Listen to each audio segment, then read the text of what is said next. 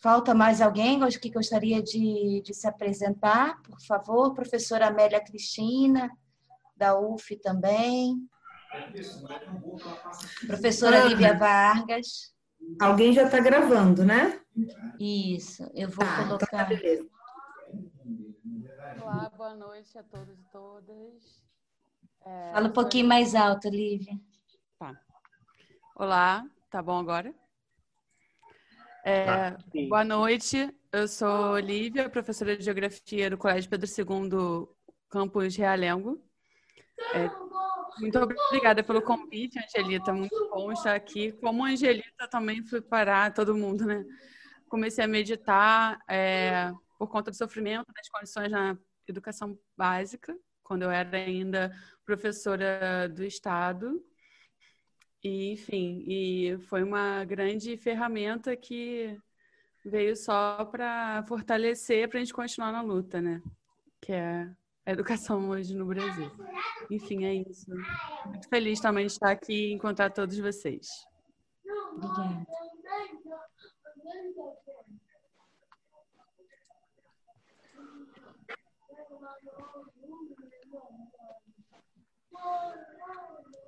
Então, gente, Boa são noite. seis e quatro. Boa noite, Tadeu.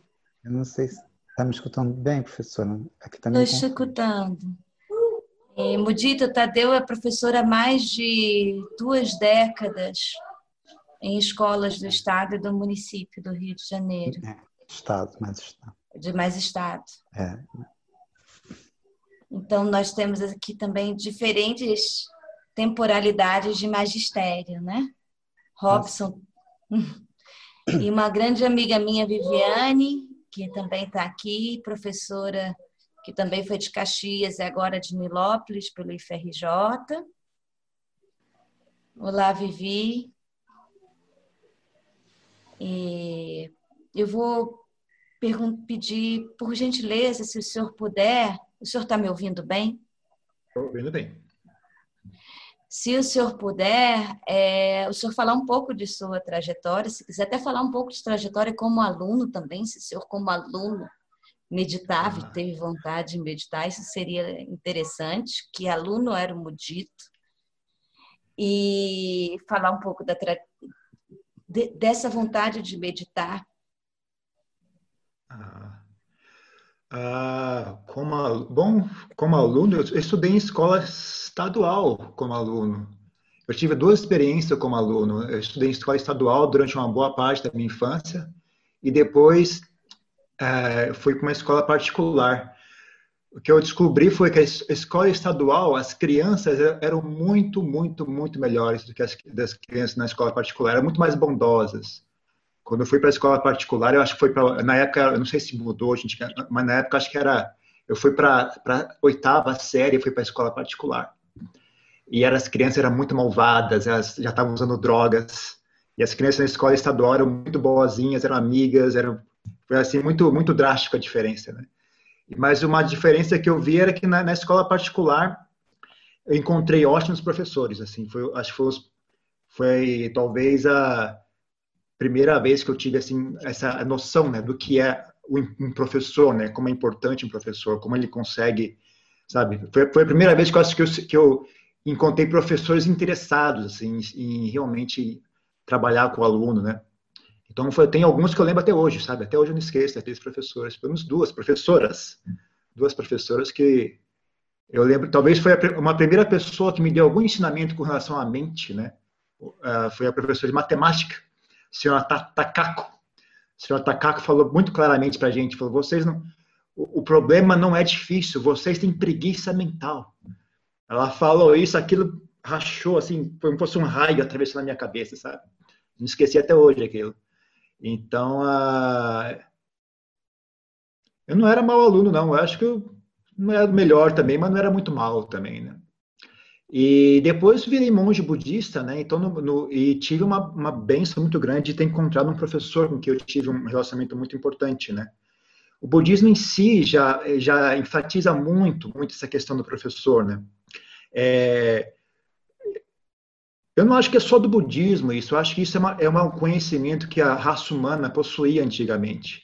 as pessoas tinham uma noção mais clara né, do qual é a importância e qual é o papel do professor na, na, na vida, na sociedade. Né?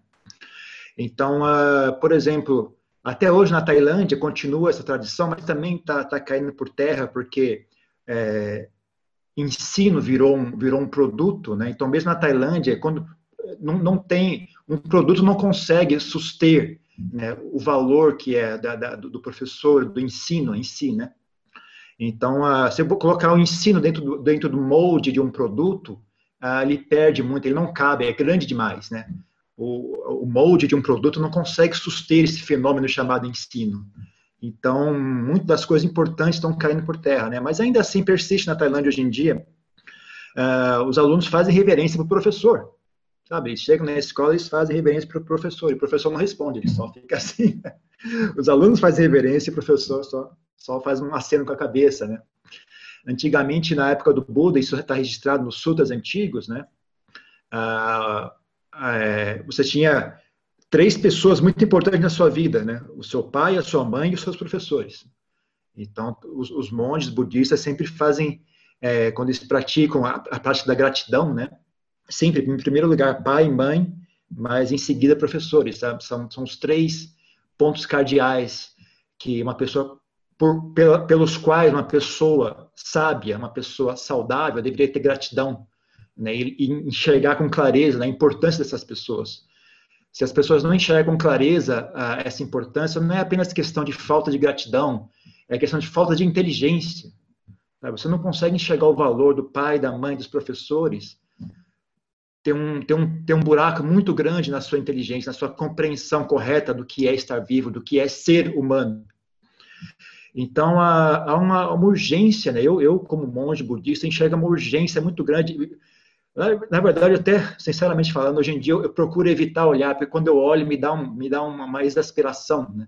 Em ver como a, o fenômeno ensino, né? Tá, tá jogado às traças, né? Tá, parece que é pior do que descaso, parece que há um, há um esforço ah, coordenado para destruir, né? O, o que o que poderia ser, né, o, o que deveria ser a, a, a, transmissão de conhecimento, né, de, de, uma pessoa para outra. Então é algo que me preocupa muito, né? Então, as, mas hoje dia, o que, o que nós viemos conversar hoje aqui, eu acho que foi realmente com relação um dos um dos diversos ataques, né, que, que o ensino, né, como todo sofre no Brasil, eu acho que no mundo inteiro, né?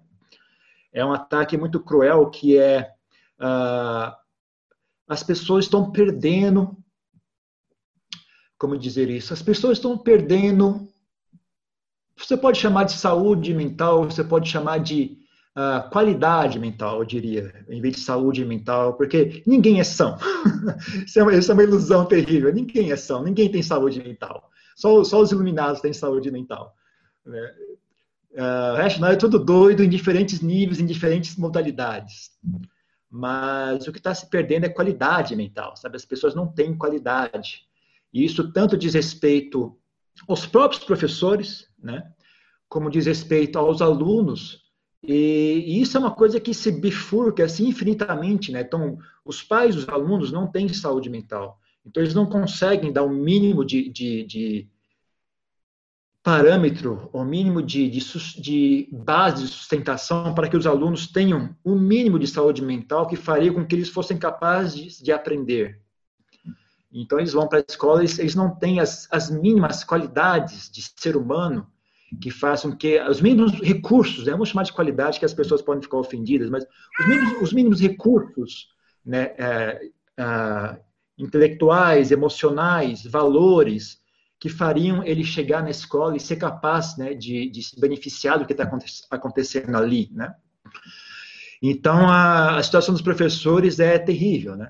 é, ter que lidar com aquilo. Então, os próprios professores também não têm o nível de, de fortaleza mental, fortaleza espiritual para lidar com, aquelas, com essa situação terrível, né? Aí, somado a isso, também tem o descaso das autoridades, né? o, o salário terrível, a falta de recursos para trabalhar, né? E mais, por exemplo, que a, que a Ana estava falando antes, né? a tristeza de ver os alunos estar em, em dificuldades assim física, a dificuldade de uh, de vida social, né, de, de, violência em casa, fora de casa, uh, sabe, todo tipo de coisa. É uma, geralmente, né, quem vira professor são pessoas que têm inclinação ao, bem-querer, né? Geralmente são pessoas que têm inclinação ao bem-querer, então são as pessoas mais, mais uh, sensíveis, né? A, a, esse tipo de coisa. Quando você vê essas coisas, dá olho, né? Machuca, né? Então, acionar, a, somada a todo o resto, né, em geral, o que acontece com os professores, que eu acho que acontecia com, com os meus professores né, na escola pública, né, eles, para sobreviver, eles ficam indiferentes. Né?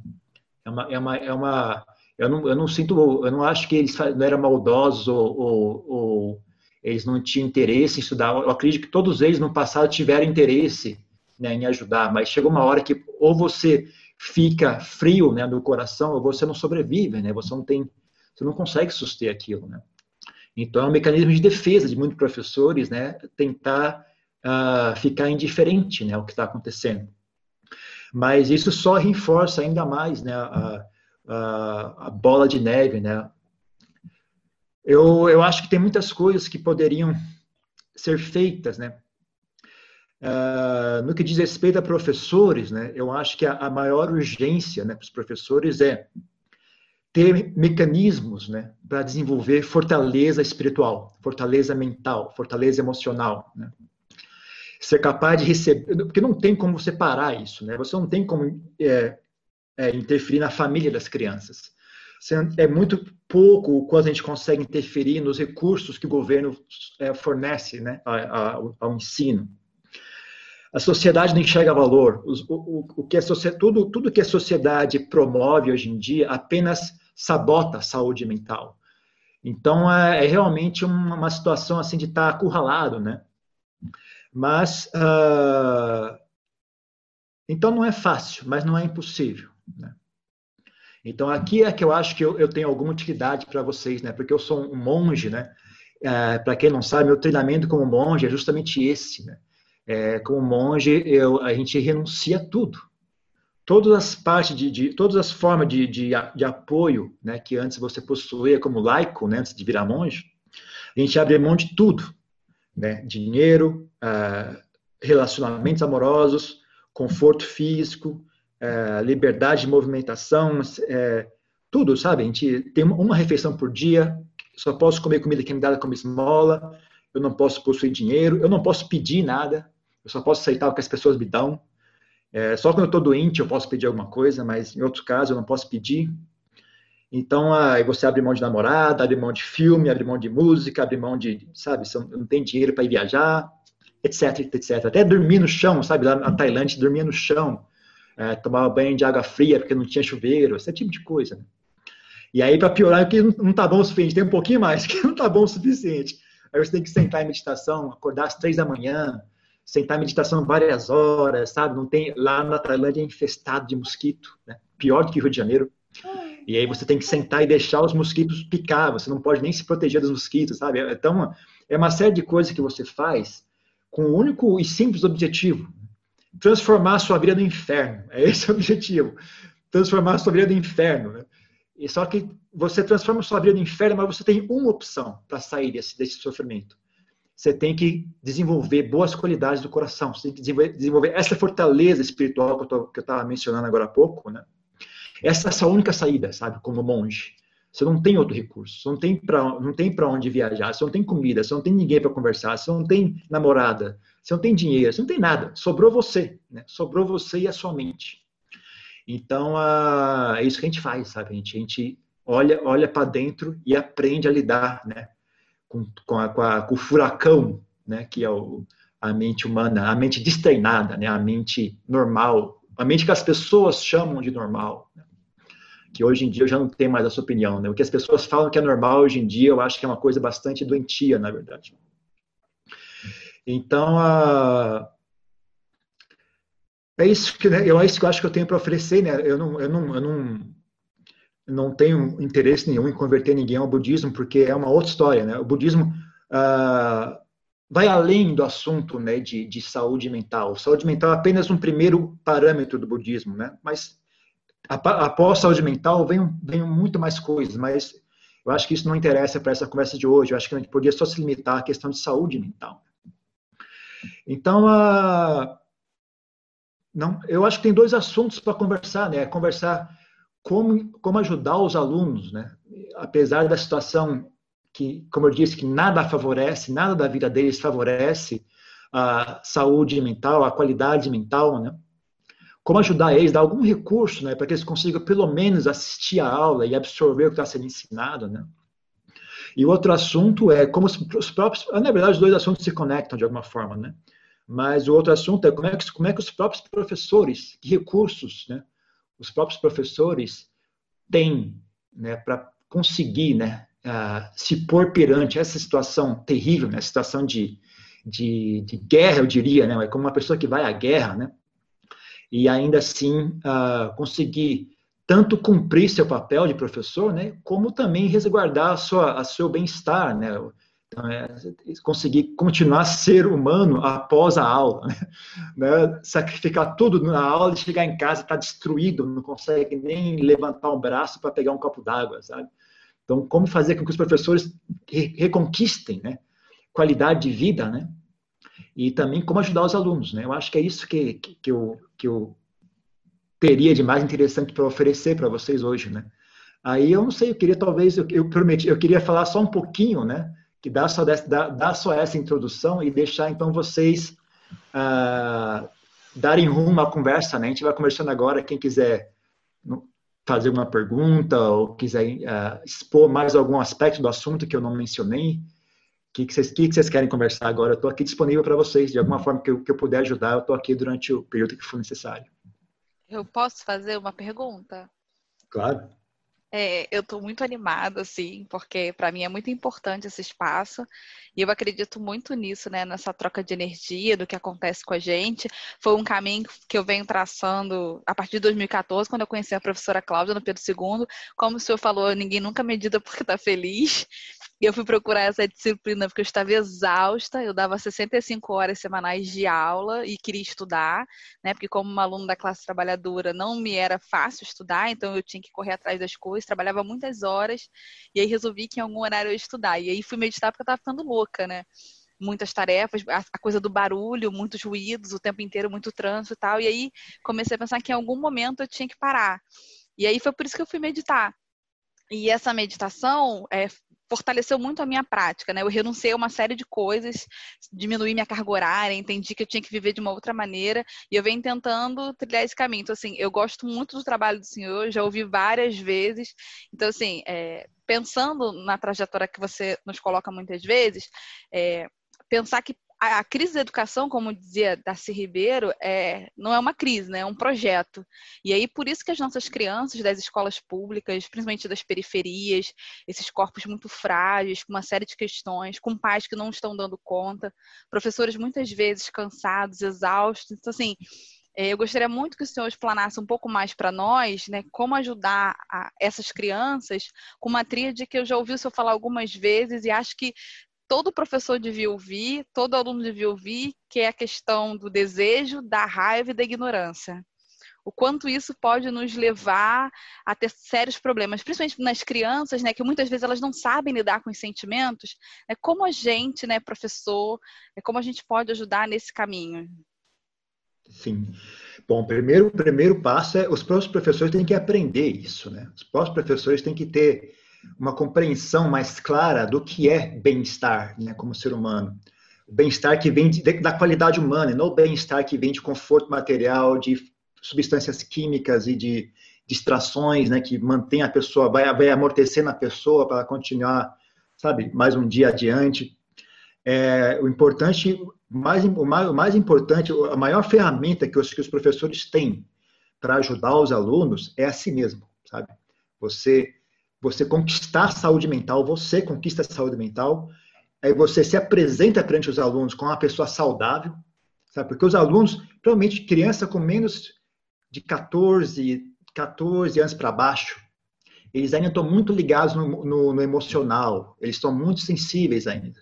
A partir dessa idade, eles começam a, passar, começam a ter essa, essa mudança do, do emocional para o intelectual, eles, eles acabam ficando insensíveis, principalmente os homens, né? não sei se as mulheres, sofrem tanto disso, mas os homens é muito claro para mim essa história. Depois dos 13 anos, eles passam de ser um ser emocional para ser, ser um ser intelectual. Né? E aí eles perdem a sensibilidade. Então, a, principalmente para crianças menos de 13 anos, ainda estão muito sensíveis, assim, estão muito, estão muito conectados ao ambiente ao redor delas, sabe? Elas sentem as pessoas, sabe?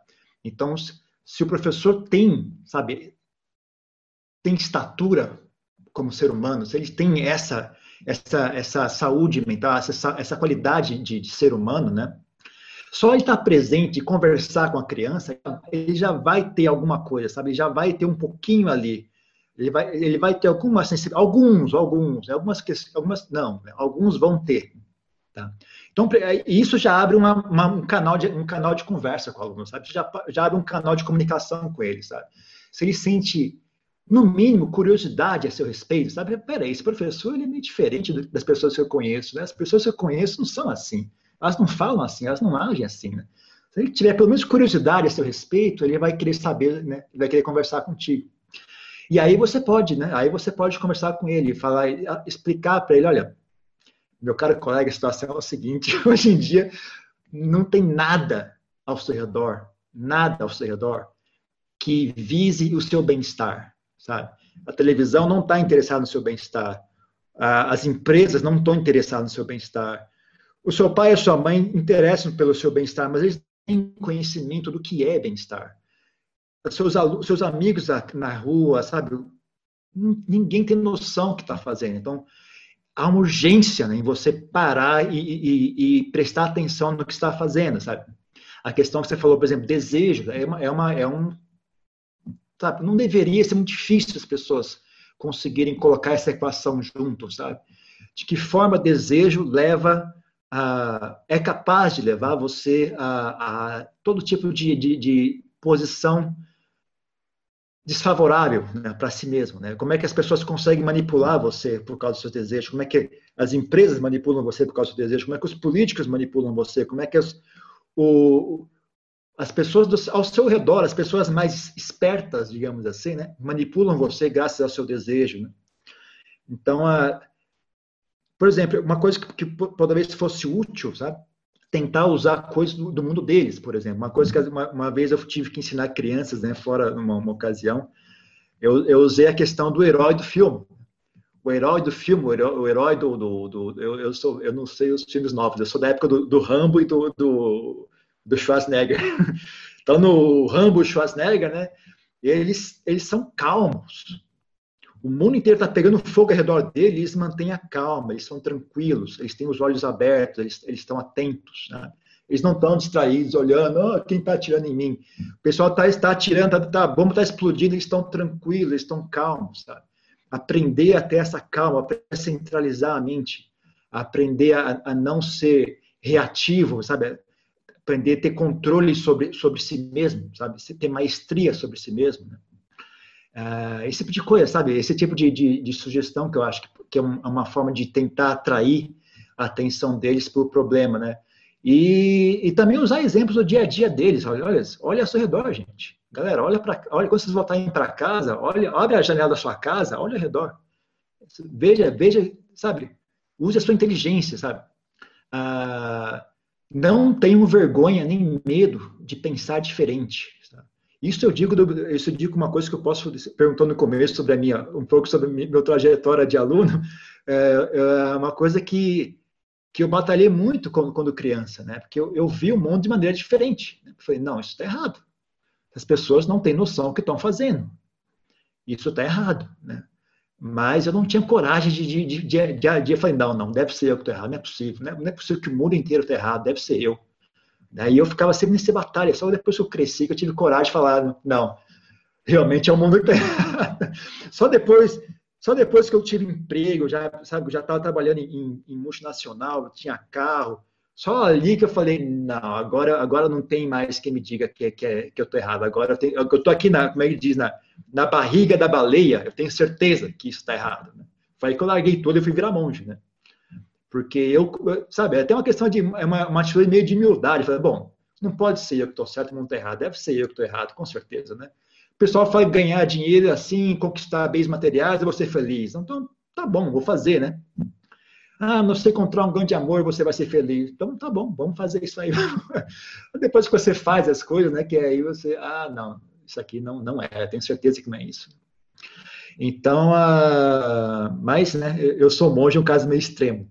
Mas ainda assim, esse, esse princípio, né, sabe, de, de dar, de dar, fala, tem que ensinar as crianças, vocês têm o direito de pensar. Vocês não têm obrigação de só seguir o que as pessoas ao seu redor estão dizendo. Pense por si mesmo, porque a situação está ruim. Se vocês não pensarem por si mesmo, a situação não, a tendência não é boa, né? Olhe ao seu redor, olhe o que está acontecendo ao seu redor. Sabe, não é, olhe, você tem, você tem 10 anos, olhe quem tem 15 anos, vê o que está acontecendo. Olhe quem tem 20 anos, vê que é, você não quer seguir o mesmo caminho, você precisa parar e pensar por si mesmo. Você precisa ter coragem de, de tomar um caminho diferente. Sabe?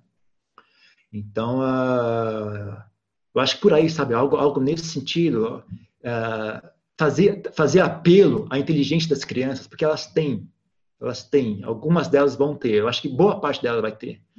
A grande maioria, elas têm, mas elas não têm coragem de, de, de, de, dar, de erguer a cabeça e falar, não, realmente está errado. Sabe? Elas, elas, elas tendem a, a, a, a, seguir o ambiente ao redor delas.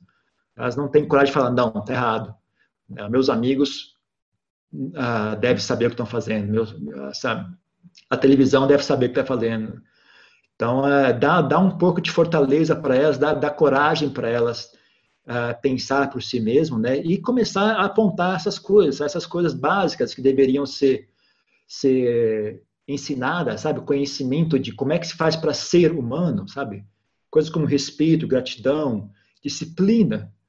Disciplina é algo valioso, né? Ser disciplinado, ser, ter força de vontade, renúncia. Hoje em dia ninguém mais fala nisso. Né? Renúncia é uma qualidade. Você ser capaz de abrir mão das coisas, ser capaz de ter resiliência, né? Então tem muitos, muitas qualidades emocionais básicas que não estão sendo passadas para as crianças. Né? E, e, isso é, é, uma das causas pelas quais elas não conseguem prestar atenção na aula. Elas não têm, não têm ferramentas emocionais básicas para sentar, ficar quieto e prestar atenção. Elas não conseguem ter interesse, elas não conseguem ter visão né, do que é está sendo feito, né? qual é o valor disso, né? onde é que isso vai ser útil. Né? Uh, então, isso, eu acho que é, é, por aí que a gente começa, sabe? Tem, começa pelos próprios professores, e aí vai, vai chegando para os alunos. A questão é, pros, por, por que, que começar pelos próprios professores é vital? Porque cada aluno é, é, é, diferente, sabe? Não tem como você fazer isso de uma maneira programada. É uma coisa que o aluno vai sentar na sua frente vai conversar contigo. Você tem que conversar com o aluno. Você não pode lembrar que o Ademo Dito falou. Esquece Ademo Dito. Você tem que pegar do seu coração, tem que sair do seu coração e você entrega para ele, sabe? Então não dá para você decorar, não dá para você ler livro. Você tem que fazer aqui primeiro. Se você fizer aqui primeiro, você dá isso para ele. Quando ele receber isso, ele vai saber que é de verdade. Então a força é muito maior. Sabe? Você repetir frases para ele que o Ademo Dito falou, ele, ele sabe que você está mentindo. É isso que eu estou falando. Crianças com menos de 13 anos, elas são muito mais sábias do que elas percebem. Então, não dá para se enganar eles muito. Né?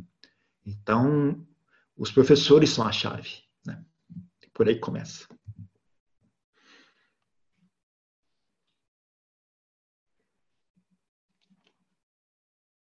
te fazer uma pergunta para o Mudito, já que a senhora tem uma trajetória tão grande de formação de professores e praticantes de meditação. A senhora está me ouvindo, professora Cláudia?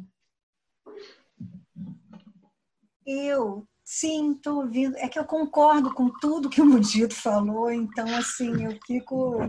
Né, eu tenho. Eu também acho que começa pelos professores, por isso, meu trabalho que começou junto aos alunos, eu depois parti com tudo para cima dos professores, porque é isso, é, cada aluno é um aluno diferente, então você não tem, não tem fórmula.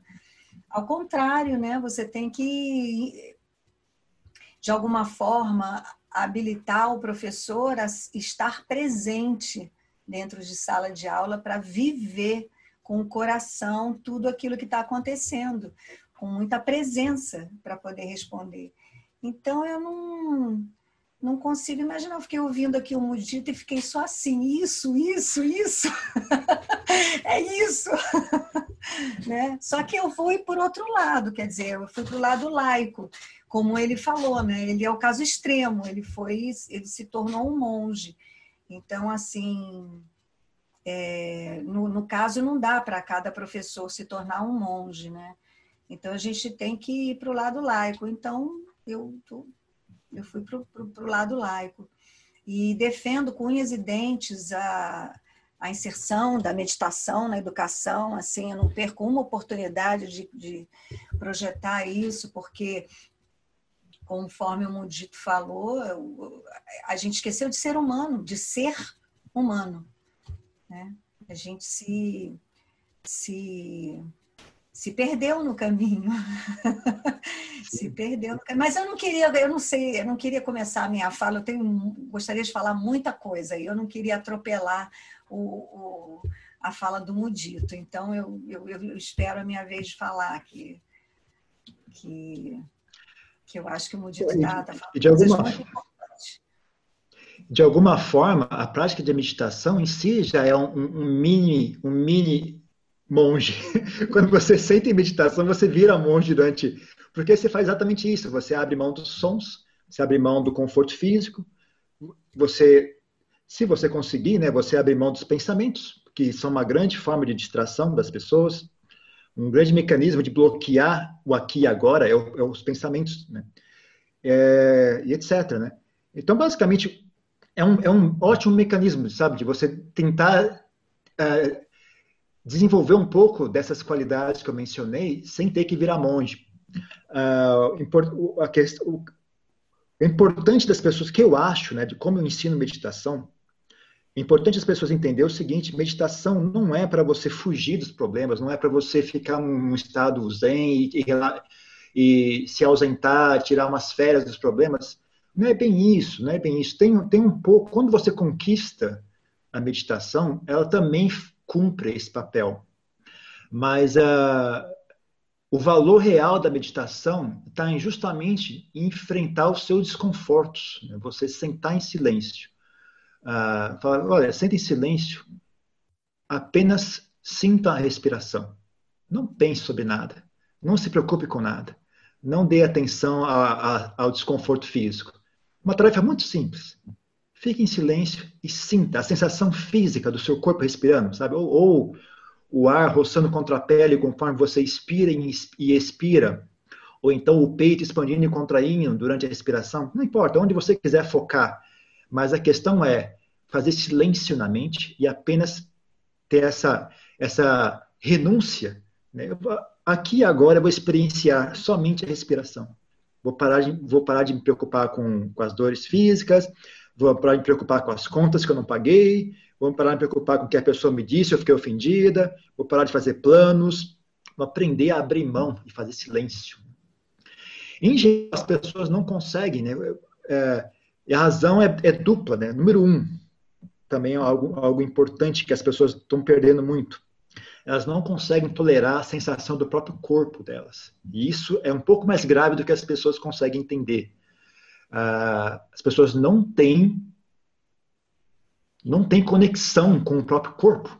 Elas não, elas não conseguem, quando elas sentem a meditação, elas sentem a sensação do corpo respirando, a maioria das pessoas sente aversão. Elas não conseguem tolerar a sensação de si mesmo, que para mim isso é gravíssimo. Sabe?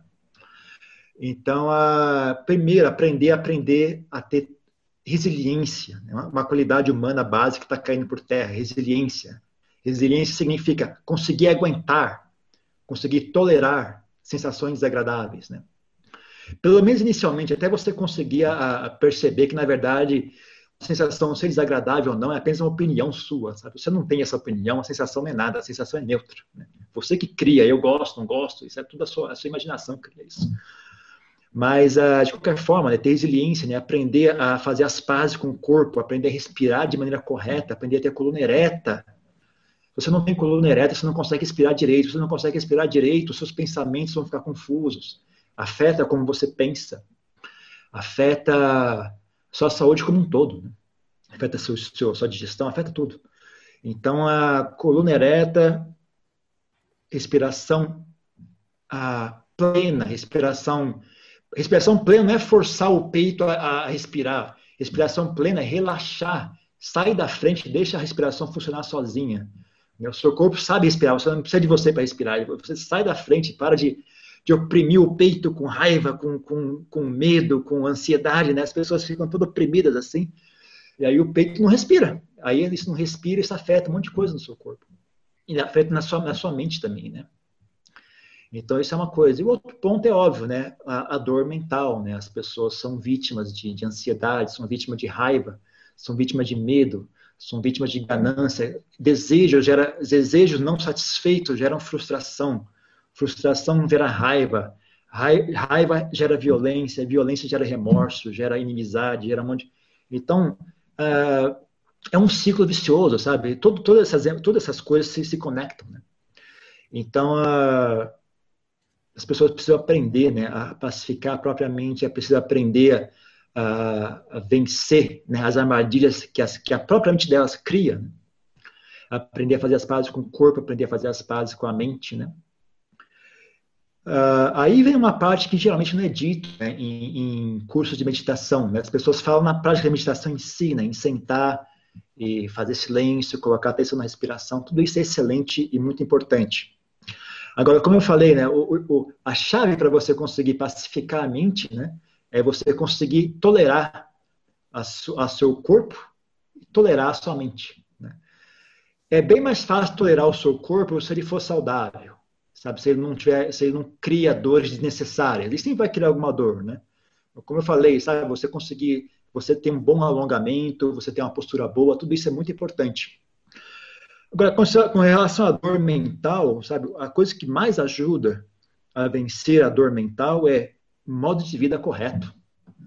As pessoas viver de maneira honesta, parar de, parar de sabotar a si mesmo, sabe? Com, por exemplo, ah, todo tipo de coisa que as pessoas fazem. As pessoas contam é, mentiras, uma mentirinha aqui ali, aí depois tem que ficar lembrando qual foi a mentira que eu contei, para que eu contei, tem que, sabe? Você vai criando criando mecanismo de dor em si mesmo, através de pouca, por bobagem, por pequenas vaidades, pequenas ganâncias, pequenas vergonhas, sabe? Uh, são, são muitas coisinhas que as pessoas fazem que acabam sabotando né, saúde mental.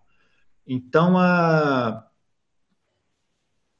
o assunto se estende né, para o dia a dia, sabe? Como é que você vive no dia a dia, como é que você conversa com as pessoas, como é que você age.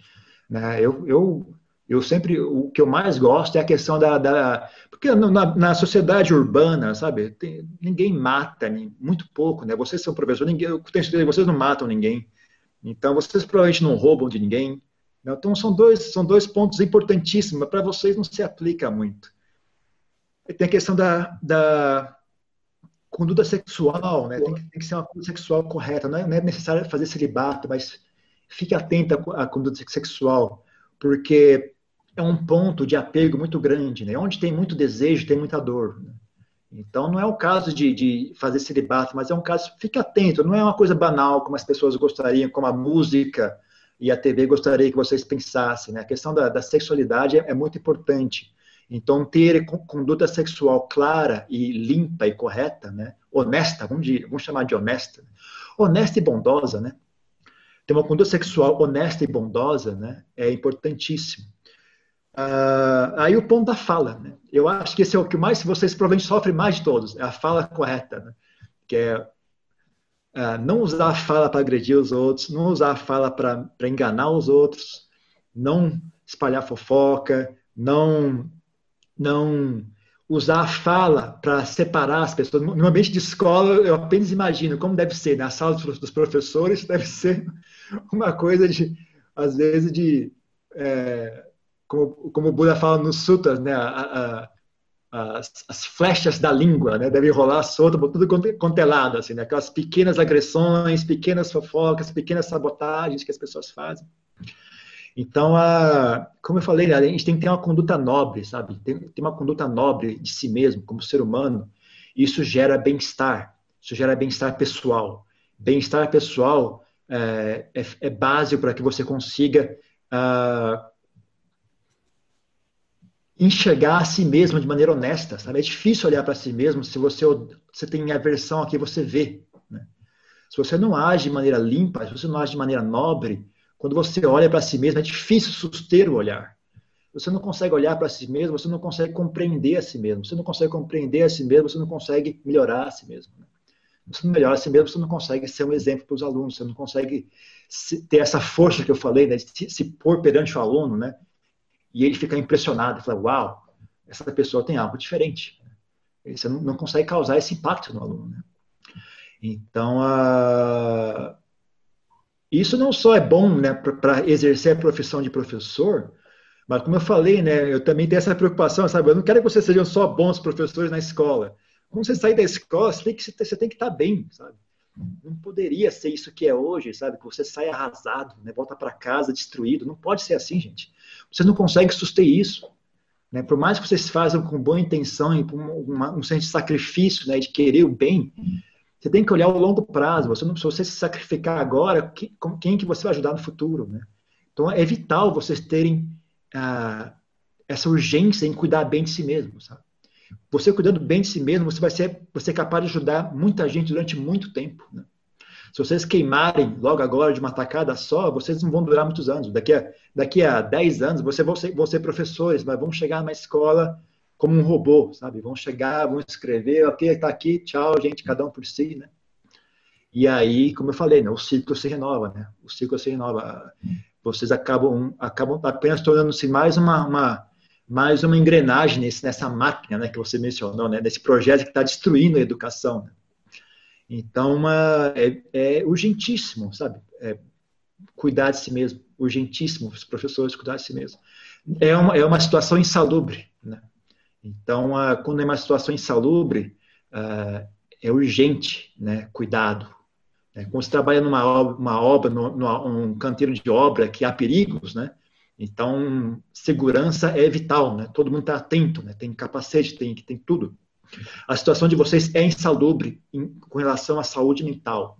A saúde mental de vocês está numa situação perigosíssima. Né? Então, vocês precisam ter urgência e, e, entender a importância de cuidar de si mesmo. E aí, alguém mais tem alguma coisa a dizer sobre isso? Alguém quer contar alguma experiência? É, eu gostaria de perguntar de novo. Então, assim, é, essa fala do senhor, desse alto nível de estresse que o professor vive, a importância do autocuidado e tal, de prestar atenção, né, do silêncio, de respirar. E uma coisa que me toca muito quando o senhor fala do silêncio é que uma das primeiras vezes que eu fui aplicar meditação em sala de aula foi exatamente o que eu percebi: o desconforto do aluno em fazer o silêncio. Não porque ele queria parar de fazer o que ele estava fazendo, mas é, depois que a turma ficou mais calma, né, e foi é, conversando e tal, e foi entrando na ideia de fazer a meditação, porque eu fui apresentando aos poucos, né? Comecei com cinco minutos e fui aumentando, enfim. É, esse aluno, nesses primeiros cinco minutos, ele teve uma crise de choro. Ele começou a chorar, chorar, chorar muito. Aí ele queria bater e bater na porta, enfim. Então a gente descobre que esse desconforto é, com seu corpo, com, de ouvir a sua cabeça, e às vezes é muito difícil a gente conseguir passar o conforto. Aí a, a professora Cláudia sempre falava que a gente deve acolher, né, e, e não julgar, né, então você acolhe e tal. E aí eu comecei a reparar que eu ia aplicando a meditação e fui aumentando o tempo, né, nas turmas. Isso, isso é uma turma de sétimo ano, né, o que seria antigamente uma oitava série. Então, é, pequenos ainda, ele tinha 12, 13 anos e tal, e, e, muito, um comportamento muito violento. E aí, com o tempo, com a meditação, ele foi se tornando uma pessoa mais é, sociável, né? Ele, todo dia ele perguntava, hoje vai ter meditação, não sei o quê. Então, assim, era uma coisa muito engraçada. E esse menino, é, que era, era, um menino muito pequeno ainda, ele tinha muito isso. Então, ele falava tudo que vinha na cabeça, né? Tudo que ele tinha vontade de falar, e ele falava para mim que ele não podia dizer tudo que ele pensava, porque as pessoas não gostavam de ouvir. Então, assim, a minha pergunta vai nesse sentido, né? Que ele tinha esse comportamento violento, muitas vezes, porque ele não conseguia lidar com o que estava acontecendo, né? É, organizar os sentimentos, e até por ser uma criança muito pequena, né? Porque. Mas é muito emocional. Assim, é... vivemos num ambiente insalubre, essas crianças vivem em ambientes insalubres, a escola hoje é muito insalubre né? Ela é quente, ela é desconfortável, ela, ela tem uma série de questões, né? a minha escola, por exemplo, não tem água a maior parte do ano, e eu não moro, não trabalho numa escola muito longe, não, é por falta de infraestrutura mesmo, assim, é, o Estado se nega a melhorar as condições, enfim. É, num ambiente tão insalubre, qual é a importância da gente ensinar a essas crianças e aprender também, né, a fazer silêncio, a respirar e a lidar com a violência? Que é tipo, não é deixar, fingir que não vê a violência, mas assim, num cotidiano tão violento, é, como acolher essa, esses meninos e meninas, né? E até muitas vezes a gente mesmo. É, eu, como eu falei, eu acho que o, o ponto chave é conseguir convencê-los da importância disso, sabe? É, porque, é, então você tem que, tem que, eu sugeriria, né? É algo é óbvio, né? Que você tem que só vocês vão saber fazer isso mesmo. Mas eu sugeriria o seguinte: primeiro, como conseguir convencer essas crianças que têm que, que, que, isso é importante, né? que elas têm algo a ganhar aprendendo isso. Né? Então, você pode, pode usar diferentes estratégias, né? explicar para elas, como eu falei, eu, talvez eu, seja um pouco direto demais, né? que eu falei, ah, a situação de vocês está muito ruim, vocês precisam acordar, porque senão vocês vão, vão, vão, a vida de vocês não vai ser boa, sabe? Se vocês não, não isso, talvez seja um pouco duro demais para dizer para elas, né? Mas talvez... Ah, olha, gente, existe isso aqui, sabe? Isso, isso é uma coisa que uh, muitas pessoas não sabem hoje em dia. Né? E isso é algo que, se você, se você pensar, no, antigamente os grandes samurais possuíam essa capacidade, os grandes heróis passados possuíam essa capacidade. Né? falei, isso é uma coisa que as pessoas nobres antigamente possuíam, né? a capacidade de, de ter a mente tranquila, capacidade de, de parar e ouvir, né? parar e ouvir para você poder ter assim, esse insight, né? Como é que resolve? Qual é a melhor ideia, sabe? Quando, quando você chegar numa empresa, né? Todo mundo vai estar lá discutindo qual é a melhor coisa, você vai parar, você vai ouvir todo mundo, e você, ah, já sei resolver isso, né? Então, para você conseguir resolver problema, para você conseguir ter ideias, você ter inteligência, você precisa ser capaz de olhar, prestar atenção, né? ter paciência em olhar com atenção, né? ter os ouvidos abertos, ter abrir a cabeça, abrir o olhar, né? E não pensar de maneira só de maneira programada, né? Em geral, eles são meio rebeldes, né? Então você pode usar isso um pouco a favor, né? Falar, ah, vocês querem sair desse esquema da sociedade, vocês querem ir contra, né? O pensamento programado da sociedade, então aprenda a, a, a atuar, né? Aprenda, aprenda a, a zerar a mente, né? Porque é daí que vem a criatividade, é desse ponto silencioso, desse ponto central da mente, é daí que ela que ela surge e se expressa de maneira criativa. Né? Todos os grandes é, cantores, todos os grandes compositores têm isso, né? Os grandes artistas, todos eles têm esse ponto, né? Esse ponto de silêncio, né? Da onde surge a criatividade deles, né? Então, falar isso é vital. Qualquer coisa que vocês quiserem fazer, isso aqui é a chave, né? E não tem hoje em dia ninguém que está ensinando isso, né? Isso é uma coisa que as pessoas aprendiam antigamente por causa do dia a dia delas, sabe? Elas viviam, elas iam a pé para a escola, andavam uma hora a pé, não tinha música, elas iam em silêncio, né? É, eu mesmo, quando eu, quando eu ia para a escola, eu ia de ônibus, eu ia em silêncio, não tinha celular, você, por, por necessidade, você ficava fazia silêncio algumas vezes na vida, sabe? Você aprendia a, a tolerar a sua própria mente, né? Você ouvia o seu próprio pensamento, a situação uh, você a ser capaz de lidar com isso. Antigamente não tinha televisão, imagina, na roça não tinha televisão. As pessoas sabiam fazer silêncio, elas não, não ficavam doidas em silêncio.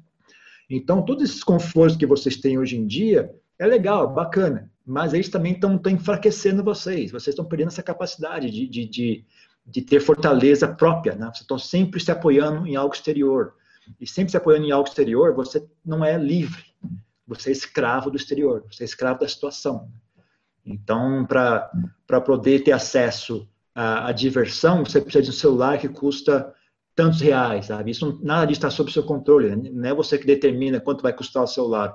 Eles dão o preço do celular e agora você é obrigado a ganhar dinheiro para comprar esse celular. Não entende o, mecanismo de, de, de, escravidão que você. Né? Isso é uma, uma, sugestão, né? Como é que vocês podem tentar atiçar, né? O interesse deles, né? Em, em, em melhorar a si mesmo, sabe? Em quebrar o ciclo, né? O ciclo de, de degeneração, né? Que a gente está enxergando hoje em dia. Ou então também é você, sabe? fazer na forma de um desafio, né? Falar, ok, vamos, vamos pegar um aluno, quem, quem é o mais, mais, mais, mais melhor aqui? Quem é o mais forte aqui? Então, vamos sentar você aqui na, cadeira, na frente, da, na frente da classe, vamos ver se você consegue fazer silêncio. Né? Faz um desafio, vamos ver quem aguenta mais tempo. Tal. Pega uma, uma, uma peninha assim, uma, uma, uma, pena, faz cosquinha nele, assim, ó, senta aí, vamos ver se você consegue. Senta risada, sem se mexer. Mas você ensina o jeito certo. Você conseguir fazer isso, você tem que sentar com a coluna ereta e relaxa. Relaxa. Não, não, não trave, né? Relaxa. Coloque a sua mente na respiração e relaxa. Agora eu vou fazer cosquinha na sua cara. Vamos ver se você consegue manter relaxa, o relaxamento. Você consegue resistir à tentação de tensionar a mente. Né?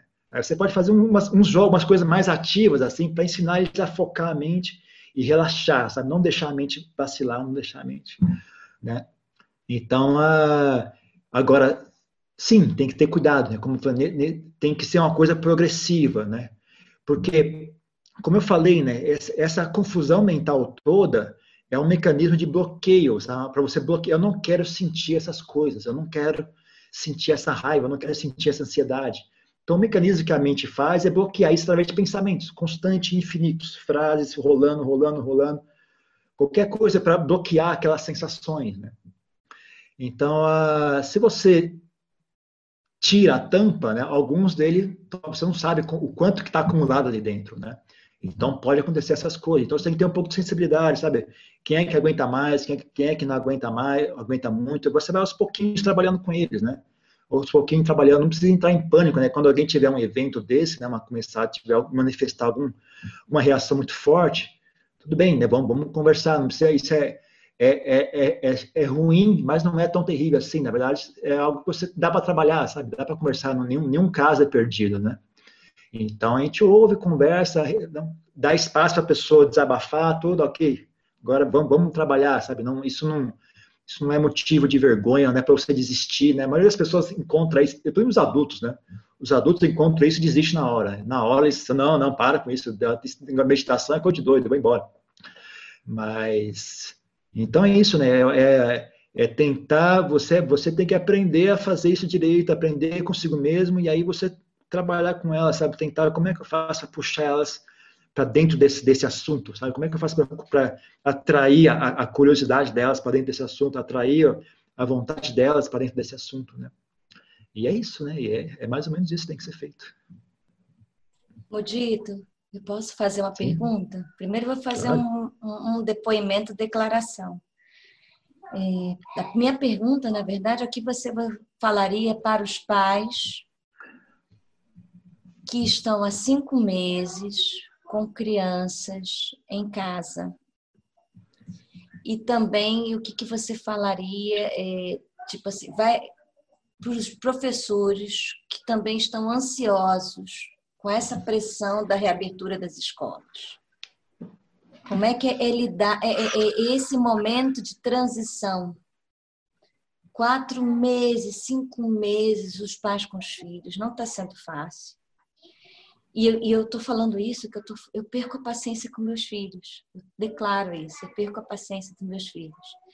Quem é um monge é o Lucas, que saiu daqui, que é o racional físico, né, ateu, que eu tô aqui só para para ser o contraponto, porque o Lucas mantém, é, acho que ele fechou a câmera, foi embora porque ficou com vergonha.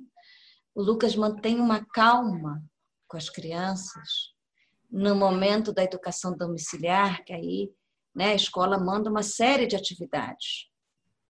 E, e você tem que ter paciência com a criança. E, e às vezes os pais não estão perdendo a paciência. Eu não queria que você dissesse né, esse movimento de relação pais e filhos e a visão correta, e ao mesmo tempo que você falasse para esse professor que está ansioso dentro de casa, e ansioso por algum telefonema que vai daqui a pouquinho convocá-lo para o dia seguinte da escola ser reaberta.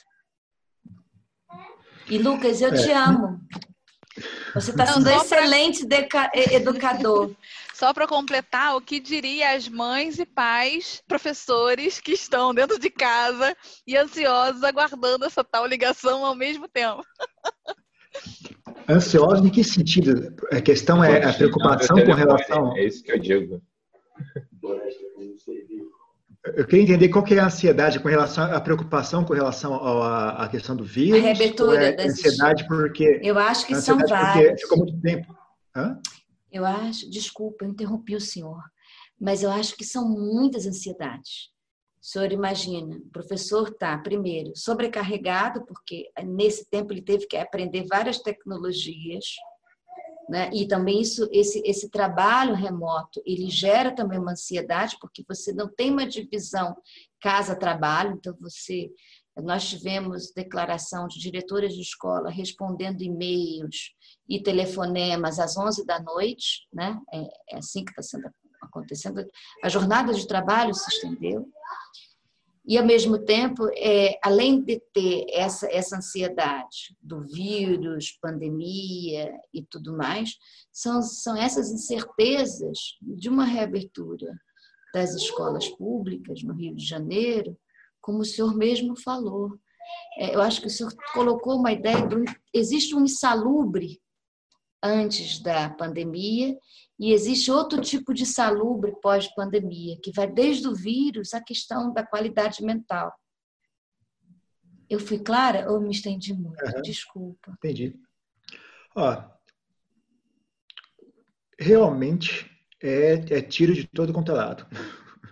Não, primeira coisa, a primeira coisa importante a entender é não ninguém não é surpresa que, que esteja sentindo dificuldade, sabe? Porque as pessoas às vezes se cobram muito também, né? Pô, mas deveria conseguir, eu sou um aluno, eu sou professor, eu tenho que conseguir. Ah, não, não, é surpresa que, que, que seja difícil, é que, que haja ansiedade, que haja medo, né? É justificável.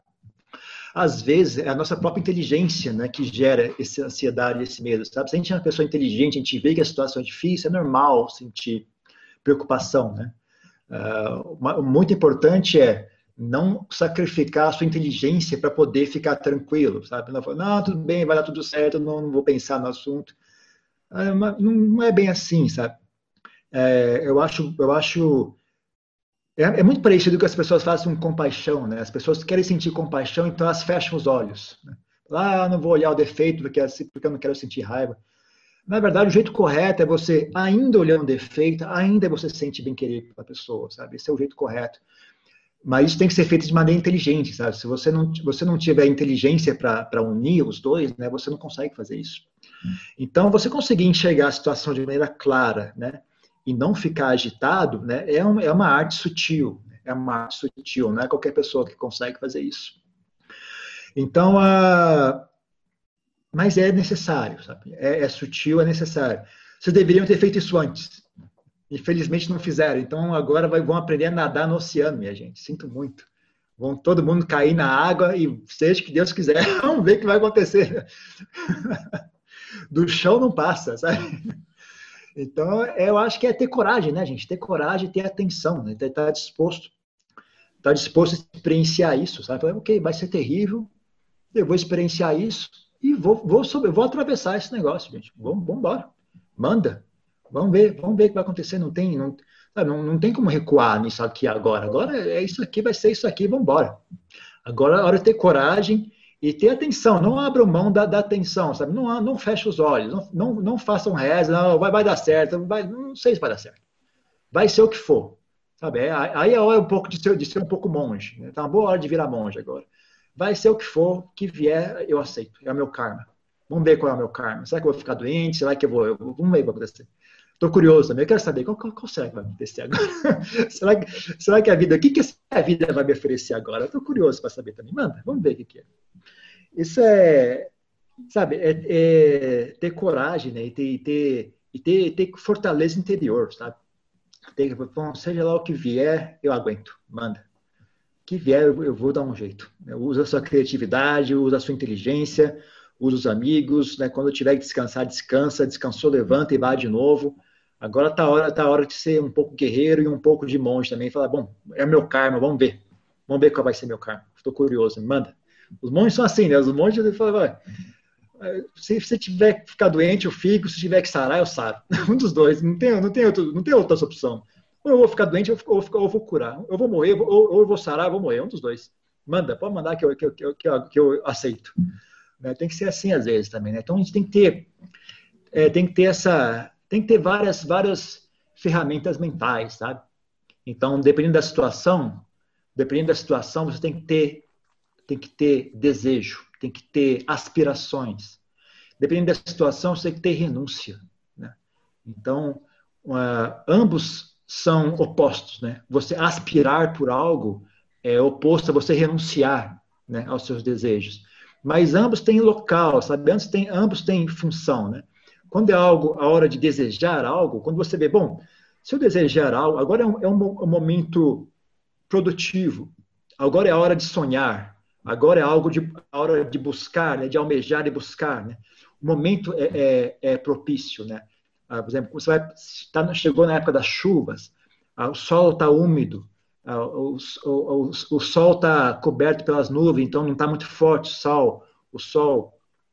Então é, agora é hora de plantar, gente. Vamos plantar agora, que agora vai dar fruto. Aí acabou as chuvas, é a época da seca, ok, agora é a hora de, de esperar, vamos esperar passar a seca para a gente voltar à nossa colheita. Então é hora de, tem a hora da renúncia, tem a hora da, sabe, do, do, do almejar e do buscar e de querer fazer planos para melhorar, etc. Quando a coisa está ruim desse jeito, né, a gente recolhe um pouco e fala, bom, vamos pelo menos sobreviver isso. O objetivo agora é sobreviver. Né? Não vamos, vamos melhorar nada, vamos só sobreviver, vamos aguentar e sobreviver. Quando a gente conseguir se sentir seguro, ok, nós estamos de pé, agora vamos, vamos tentar melhorar isso aqui, vamos tentar resolver um pouco mais a situação. Importante não cair, né? Agora, quando está num momento de embate muito grande assim, é importante manter manter-se de pé. Né? Não é uma boa hora para ser perfeccionista, para ser muito sonhar muito grande. Vamos, vamos tentar ficar vivo, vamos tentar manter nossa sanidade mental. Vamos fazer o melhor que dá para fazer agora. Agora o que dá para fazer o quê? Aqui agora, fazer esse tanto. Então tá bom. Vamos fazer esse tanto, né? Eu, Quando as eu, coisas melhorar, a gente faz mais. Pois não. Eu, eu, concordo com o Mudito quando ele coloca nesse retorno, que eu vejo os professores muito é, ansiosos né, e preocupados com toda a razão com esse retorno. Eu concordo com o Mudito quando ele fala de uma postura um pouco mais passiva, né? sem porque o professor naturalmente ele se vê e se coloca naquele lugar da, da pessoa que tem que levar alguma coisa, que tem que apresentar alguma coisa, que tem que dar conta de alguma coisa, né?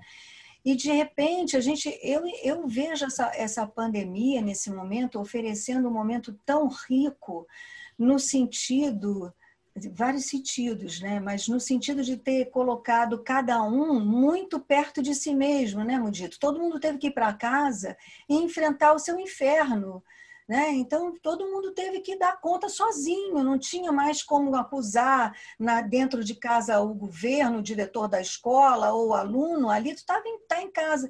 Então nesse retorno eu vejo assim o professor podendo exercer exatamente aquilo que a gente aprende com a meditação. Quando a gente para para meditar, a gente para para silenciar para sentir o corpo, para ouvir os pensamentos e para tolerar, não é? Então, nesse retorno, eu acho que o professor tem uma grande chance de, de, de se fazer presente e, e ouvir. Deve ter milhares de histórias, cada aluno deve ter uma história para contar alguma coisa para dizer do que viveu, sabe? É uma será uma aula viva. Ninguém tem conteúdo, pelo amor de Deus, ninguém está pensando em conteúdo quando, quando reencontrar né, a meia dúzia que tiver na sua frente. Então, ouvir, porque também eu vejo uma postura assim muito negativa, pesada, com a pandemia, o retorno, o governo, o Covid, e isso e aquilo. Gente, pode ter, pode ter acontecido de crianças terem sido felizes durante esse período. Sabe? Pode ser que eles tenham adorado ficar em casa ou descoberto alguma coisa. Se eu acho que se a gente for tenho que dar conta deste inferno, a alegria mais uma vez não vai ter lugar, sabe? Aquele aluno que foi feliz ele vai até ficar quieto, porque é só, sabe, só problema, só problema, só problema. E a gente vê, transforma a sala de aula num outro jornal nacional. Então, eu, eu, eu vejo assim, eu tenho, eu tenho, é, eu, eu, eu, infelizmente me aposentei, mas se eu tivesse que voltar agora à minha sala de aula, eu realmente iria fazer uma roda de escuta. Eu tenho muita curiosidade e muita vontade de abrir espaço para que cada um é, é, coloque a sua experiência como ser, sabe, como ser humano. e dá lugar também para experiências que podem ter sido positivas durante esse período. Pode ter sido positiva, não foi só negativa. Talvez até espremer desse lugar o que, que foi bom, né, de nós que estamos sendo sobreviventes. Sobreviventes nós já somos. Eu acho que a gente não precisa fazer mais nada para sobreviver, porque a gente já está vivo, somos sobreviventes. E aí cada um contar a sua história e você, professor, também a sua. Né? Então, assim, eu, eu, eu vejo assim, vamos aplicar essa, essa prática, né? isso que a gente aprende com a meditação, que é a escuta sabe? É a escuta, é a presença, é estar ali presente, de coração aberto e escutar. E daí tentar, daí já, sabe, a própria as próprias histórias contadas já vão inspirar, né, vão trazer inspirações, ideias que vão surgir daquilo, da, dessa conversa. Eu acho que a gente não pode perder, eh, eu não perderia, eu não perderia essa oportunidade de ouvir, ouvir histórias vivas de um momento singular, único nas histórias das, das nossas gerações e, e, e, e, ver, né, ouvir essa história que a gente está vivendo agora nesse momento. Com a postura. É até, uma, é até, uma, é até uma coisa de reconectar com os alunos, né? Quem, quem são vocês agora? Quem, antes, quem, antes vocês eram uma pessoa. Eu, né? quem, são, quem somos nós agora? Quem são vocês agora? Vamos reconectar, vamos re, re, re, se reapresentar, né? Que a gente não sabe, né? E como você falou, eu acho que é, é verdade também. É. Talvez não seja tão mal assim, né? Será que, será que é mesmo? Vamos, vamos ver primeiro, né? Então, é, eu acho que é bem por aí, sim. Eu acho que tem muito a ver isso, sim. Quer falar, Lucas? Uma pergunta que não tem muito a ver com o que está sendo falado agora, mas eu acho que a pessoa indicada para, para respondê-la é, é, é, é o senhor. E você está aqui para isso, exatamente. Foi para isso que você foi convidado, então, por favor. Eu, eu, queria saber sua opinião com respeito, por exemplo, eu tenho visto muito é, é, a meditação, é, muitas vezes aqui no, no, no, Ocidente, podemos dizer, foi trazida em, de uma forma meio, bom, dentro do sistema capitalista, evidentemente, fue medio que transformada. Eh, eh, se perdió un poco ese, esa, eh, esa, meditación budista y se transformou em mindfulness, que é uma palavra que eu odeio. Eu acho, eu acho muito porque é uma palavra como empreendedorismo e como outras novas palavrinhas que estão sendo utilizadas agora. E isso se transforma num mercado de bilhões de dólares. Estados Unidos é um mercado enorme sobre, sobre mindfulness, e, esse, tipo de meditação, que eu acho que é totalmente diferente do que você está falando agora, por exemplo. É, nesse sentido, eles vendem como se fosse é, uma meditação, mas eu, vejo, eu vejo isso totalmente diferente do que estamos falando até agora. Então, eu tenho um amigo, por exemplo, que medita com celular. E ele comprou a meditação premium, que não sei o que é a meditação premium, são, são 12 reais por mês. Eu quero uma também, ué. manda uma para mim. Então, então a minha, minha pergunta é a seguinte: é, é, por um lado, eu, eu concordo, concordo plenamente com tudo que você falou, que muitas coisas do que você falou é, é simplesmente uma, uma, uma um, um, é de ser de, de, de nós sermos humanos não tem a ver com meditação e budismo, é que a gente ter humanidade, que a gente está perdendo essa humanidade. Mas, por outro lado, eu vejo um mercado muito grande com livros, com aplicativos, com, com é, é, canais de YouTube, muito grande sobre utilizando a meditação. Eu acho que utilizando uma forma um pouco, não pouco, muito é, muito muito liviana, muito muito eu acho que está o, sentido da meditação foi totalmente deturpado. Tá? Então eu, queria saber qual é a sua opinião sobre esse mercado de, de, de meditação, se você se você é, sente que isso é válido, se não é válido, se, se, se não sei. A pergunta basicamente é que opina sobre esse esse outro tipo de, de, de meditação tipo mindfulness. É, isso, isso Deixa, você, você pedir licença, encaixar. Resposta. Pois não, fica à vontade. Uh, boa noite, Maurício. É, em cima da, da, fala do Lucas, eu venho com uma questão aqui que é a seguinte: a, é, essa questão do, do, mindfulness que o Lucas traz, a, a escola hoje lida muito com, com um universo de, de competências socioemocionais que vieram se consolidando desde a década de 90 e que, que jogam muito nesse plano que é um plano da produtividade. Né? O aluno precisa adquirir essas competências socioemocionais para que ele se prove produtivo e capaz de dar conta de uma série de precariedades que, que, que a sua vida o impõe, né? ou que a própria reclamar. escola, o espaço escolar o impõe. Posso... Não entendo? Posso continuar? Sem, sem reclamar, sem reclamar que, que sem reclamar, sem reclamar, e não reclame. Exatamente. Isso. Exatamente. E, e em, em, concomitância, me parece que ainda o espaço da escola ainda é um espaço muito distante dessa, dessa dimensão de um ócio produtivo, que me parece que de algum modo a meditação se aproxima. Né? Não que ela seja um ócio em si, mas é, falo dessa, dessa, desse processo de imersão, de introspecção, que acho que é um pouco da, da, da, da questão levantada pelo Lucas, né? quando, de certo modo, é, é, toda, todo esse mercado que há está plenamente estabelecido em torno da, da do, do, yoga, da, da, das práticas de meditação, de autoconhecimento, etc., se, acabam talvez se distanciando de uma, de uma filosofia original. Né? E, e aí me pergunto, num currículo escolar, que tipo de esforço, e talvez acho que essa pergunta seja para todos nós aqui, né? É, é, a escola e nós, professores, deveríamos fazer. Certo. Então, a, a, todo assunto, né, o nosso assunto, como eu falei no começo da conversa, nosso assunto, na verdade, não é budismo nem meditação, nosso assunto é uh, voltar a um, a um, estado de, de, de humanidade, né, voltar a um, a um estado de, de, ser humano, né, recuperar nossa, nossas qualidades de ser humano. Né.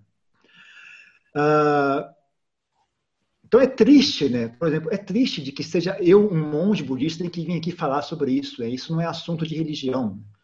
Mas acontece que tem poucos redutos onde esse assunto ainda é relevante né, hoje em dia. Ainda tem poucas pessoas que estudam isso hoje em dia. Então, uh, honestamente falando para vocês, o, budismo, o objetivo do budismo não é saúde mental. O objetivo do budismo é uma coisa transcendental, uma coisa de sabe, alcançar nibbana. Saúde mental é uma, um pré-requisito para conseguir essa realização, sabe, espiritual.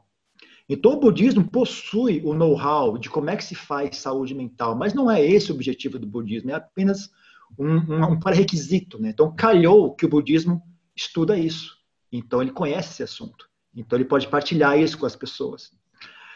Uh, então, basicamente, a resposta para o Lucas é essa. Né? O que acontece é, quem é que vai resguardar esse assunto, sabe? Ou, se você dá esse assunto para a religião resguardar, isso tem seu lado positivo e tem seu lado negativo também. Não é difícil imaginar qual é o lado negativo disso. Então as pessoas, bom, então não vamos dar isso para a religião resguardar, vamos dar isso para o. Pro, pro, pro, como é que chama? Como chama as pessoas que não são religiosas? Ateus? O ateísmo? Vamos, deixar, vamos dar isso na mão ate, do ateísmo, vamos transformar esse assunto né, de saúde mental, vamos transformar isso num, num assunto ateu, não, não religioso. Ok, só que o mesmo problema que aflige a religião também aflige os ateus. As pessoas se enganam muito pensando em religião é o problema. Então, se eu tirar a religião, o problema desaparece. Não, o problema não é a religião, o problema são as pessoas. É a ganância, é a falta de visão, é a mesquinhez, é a vaidade, é. Vou sentar aqui o dia inteiro falando, dando exemplos. Então, os mesmos maus que, as, que afligem os religiosos, que a gente conhece de, de exemplos e exemplos e exemplos, também afligem os não religiosos. Então, você tirar o assunto da religião e dar para um, um, um, uma pessoa, para um, um negócio, vamos dizer, para um business, para um negócio, você troca o problema de um lado e joga para outro, sabe? E cada um manifesta né, de maneira diferente o problema. Né? A religião manifesta o problema, né? pessoas ruins se pondo como detentores de um conhecimento, né? quando, eles, quando eles se aprendem de maneira religiosa, isso manifesta um certo sintoma, uma, uma certa. Uh, como é que chama isso? Um certo sintoma, né? Um, uma certa patologia, digamos assim. Né? Quando são pessoas não religiosas que falam, não, me dá esse assunto, eu tenho esse assunto, esse assunto é meu. Eles manifestam uma outra patologia. Algumas dessas patologias se, se coincidem, né? Tem certas coisas que acabam uh, uh, um, um, estão presentes em ambos, né? Então tem sempre algum problema, gente. Não, dá, não adianta você tirar da religião e dar para pro, pro, os não religiosos, não adianta tirar dos não religiosos falar, não, vocês não podem ensinar mindfulness porque o assunto não é de vocês. Esse assunto é só do budismo. Não é assunto do budismo, não é bastante de Maio. Isso era, era assunto de ser gente. Isso era assunto de ser gente. Né? Então, esse assunto não pertence ao budismo, não pertence ao mindfulness. E o que acontece com mindfulness, os problemas que acontecem com mindfulness é o problema de ser humano. São pessoas que têm desejo, têm ganância, têm vaidade, têm pequenez, tem né, pequenez de caráter, né? Tem a grandeza de caráter, tem o oposto da grandeza de caráter, a pequenez, a, a mesquinhez, a, a feiura de caráter, né? Então, é, é, o mesmo problema, na verdade. Eu não vejo diferença entre o problema do mindfulness e o problema da, do, da, da, da, religião, né? do, do, do, budismo. Né? Os problemas que o budismo também podem apresentar. Então, a, sabe, uma pessoa que tem interesse no assunto uh, deveria se preocupar não tanto, é, bom, eu vou seguir um método religioso, eu vou seguir um método laico. Preocupe-se preocupe mais falar, quem é que está qualificado a me, a me, passar? Quem é o grupo? Quem é a pessoa, sabe? Quem é a pessoa que está qualificada? Você pode encontrar um, um, professor laico extremamente competente, extremamente sincero e honesto, né? E você pode encontrar um, um tremendo de um, de, um, de um charlatão, de um sanguinário. O cara vai roubar sua conta bancária inteira e convencer que foi vantagem para você. E o mesmo com relação à religião, sabe? Então, não é uma questão de, de, de uh, sistema laico ou sistema religioso, é a questão as pessoas são feias, essa é a verdade. Independente de elas, de serem religiosas ou não, as pessoas são feias. Então, onde há dinheiro, onde há atenção, as pessoas, muita gente tem, vai, tem ganância por elogios, muitas pessoas têm ganância por fama, reputação, né? E ganância por dinheiro. Então, onde há possibilidade de, de fama, onde há possibilidade de dinheiro, as pessoas que, que anseiam por fama, anseiam por dinheiro, vão até ali. É, é karma de ser humano. Né? Todo fenômeno, toda, todo, todo, toda a construção humana vai apresentar esse fenômeno. Quer seja na escola, quer seja na política, quer seja na religião, quer seja no, no, no mindfulness, onde quer que você vá, vai ter esse problema, sabe? Onde tem poder, onde tem dinheiro, onde tem sexo, onde tem fama, onde tem vaidade, vai sempre atrair as piores pessoas. É um, é um, um karma de nós seres humanos. Né? Então, como é que você o que, que você faz com isso?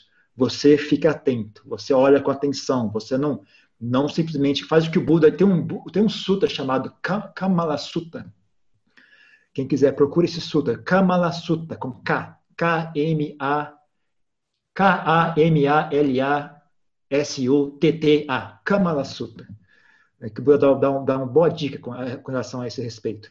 Então você não, não deve simplesmente seguir autoridades, você não deve seguir porque as pessoas elogiam aquela pessoa. Você tem que ter insight próprio, sabe? Você tem que sempre avaliar o que está acontecendo, você tem, que, você tem que ter algo aqui dentro, né? Então você tem que você, você se envolve com as coisas, você se envolve atento. Né? Você vai fazer curso de mindfulness, vai atento, presta atenção, né? Não é só porque a pessoa está sentada lá, né? ele disse que ele é o professor tal, ele escreveu o livro X, ele estudou na faculdade W, problema dele. Quem é essa pessoa? Olhe com atenção, use a sua intuição. Não fique burro, não jogue fora o bom senso. Né? Principalmente com, com, com, quando as pessoas, pessoas vão se envolver com esse tipo de assunto, por alguma razão elas jogam fora o bom senso. Não pode fazer isso em hipótese alguma. Né? Então, mas sabe, você vai, vai para o mosteiro, ouvir o monge XYZ, olhe com atenção, sabe? Não jogue fora o bom senso. Então, é uma questão de. de é um pouco culpa, sabe? Eu, eu, eu, sou meio cruel às vezes. Eu acho que, como você vê essa, essas questões de, de, religião, tirando proveito dos outros, você vê, é obviamente que isso é um charlatão, essas pessoas são descaradamente mentirosas, enganando. Eu falo que é, é verdade, as pessoas são ruins. e a culpa é delas. Tem culpa nelas. Mas também tem culpa de quem, quem, quem busca isso, sabe? Como é que a pessoa não consegue enxergar uma coisa tão óbvia? Como é que as pessoas não conseguem, sabe? Tô, tô, é, um, é um casal perfeito, né? O, o esperto e o otário são um casal perfeito. Então, uh, você não tem como controlar os espertos, mas você tem como controlar esse otário aqui, ó. Cuide bem desse otário, não deixe ele ser burro demais, sabe? É o único remédio que eu conheço para isso, sabe? Eu não conheço, eu não posso falar para você, ah, sim, jogue fora, mindfulness é horrível, vai virar budista, aí não tem problema. Tem, tem problema. Ah, então, peraí, religião sai para nada, vamos seguir um, vamos fazer uma sabedoria laica. Trocou de seis por meia dúzia, gente. Não é, não é questão de religião ou, laic, ou, ou, ou laicismo. A questão é, as pessoas são feias. Então, onde quer que você vá, vai ter pessoas boas, vai ter pessoas ruins. É uma, uma, uma habilidade básica para quem quer viver nesse mundo, aprender a olhar essas coisas, aprender a avaliar essas coisas. Agora, com relação ao que, ao que o segundo rapaz perguntou, uh, de novo, né, qual, qual é o papel da, da, escola? É difícil, né? É difícil você exatamente o que, que a escola pode fazer. A escola não pode fazer muita coisa se as pessoas não tiverem isso aqui dentro, porque aí você volta ao mesmo sistema. Se a gente colocar a meditação e essa sabedoria numa máquina, transformar ela numa máquina, vai oprimir as pessoas, porque as máquinas oprimem, elas não têm sensibilidade. Né? Você constrói um, você constrói um, um tanque de mindfulness. Imagina um tanque de guerra feito de mindfulness. Mindfulness é uma coisa ótima, né? maravilhosa, é para bem das pessoas. Você vai atropelar as pessoas com mindfulness. Mindfulness vai virar uma ferramenta de opressão budismo vai virar uma ferramenta de opressão se as pessoas que estiverem fazendo não tiverem essa sabedoria. A escola, se tentar impor mindfulness, meditação às crianças, vai virar uma ferramenta de opressão. As crianças vão odiar meditação.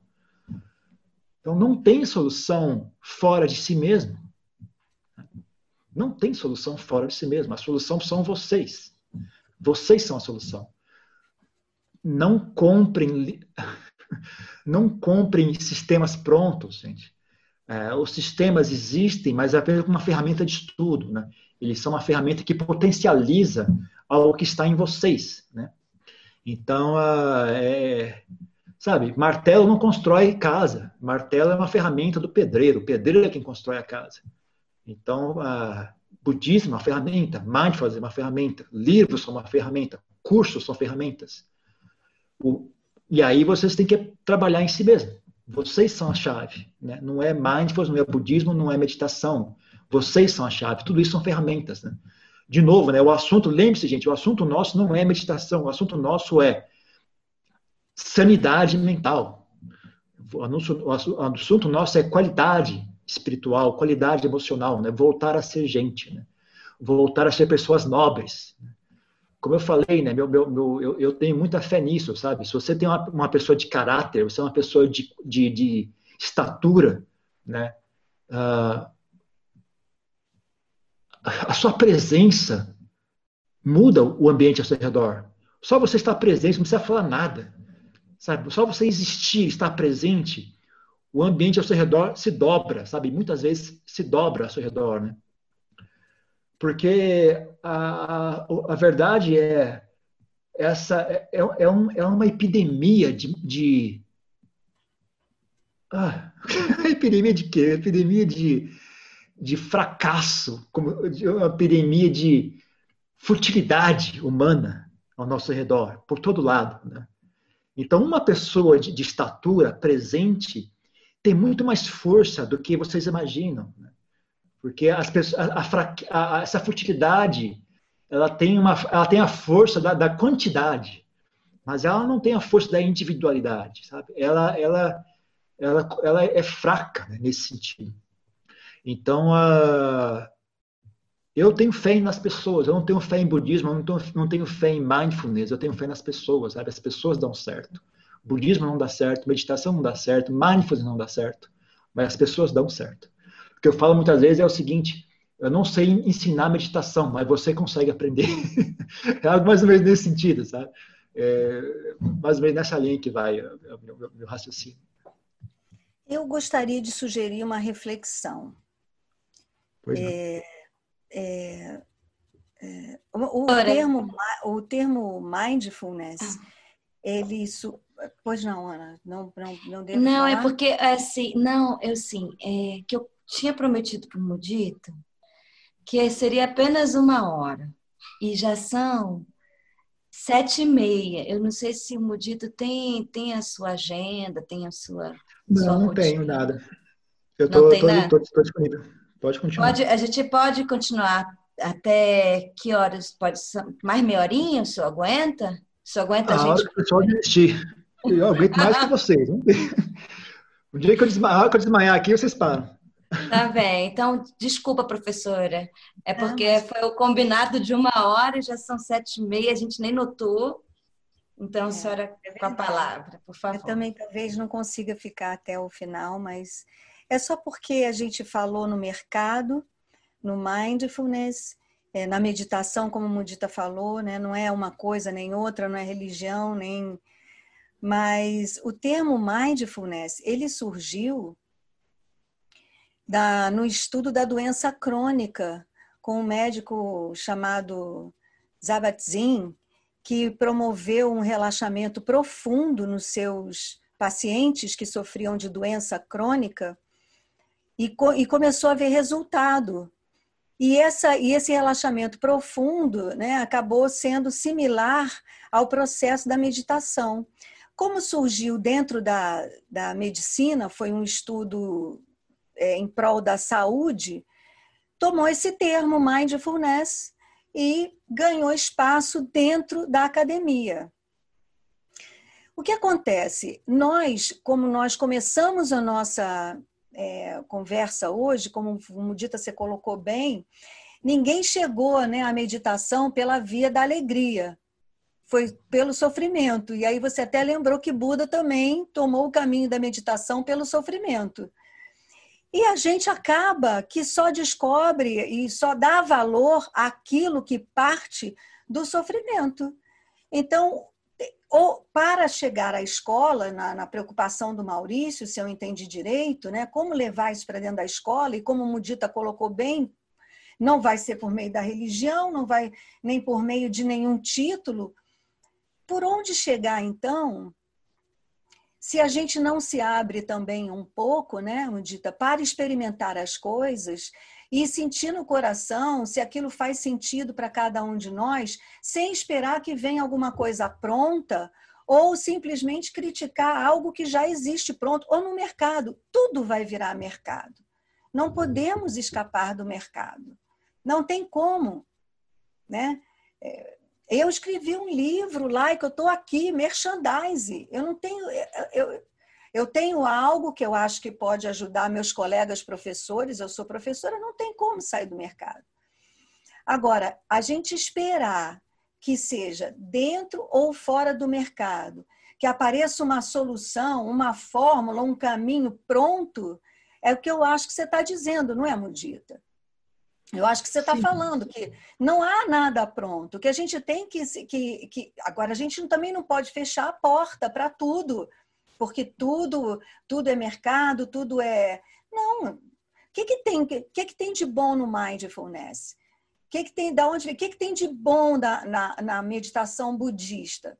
O que, que, tem de bom na meditação transcendental? O que, que isso pode, como que isso pode servir ao meu aluno, a mim, que muitas vezes eu, como professora, é, é, é, criticava o governo, o mercado, e entrava dentro de sala de aula e as minhas atitudes atendiam àquela postura do governo e do mercado dentro de sala de aula com os meus alunos.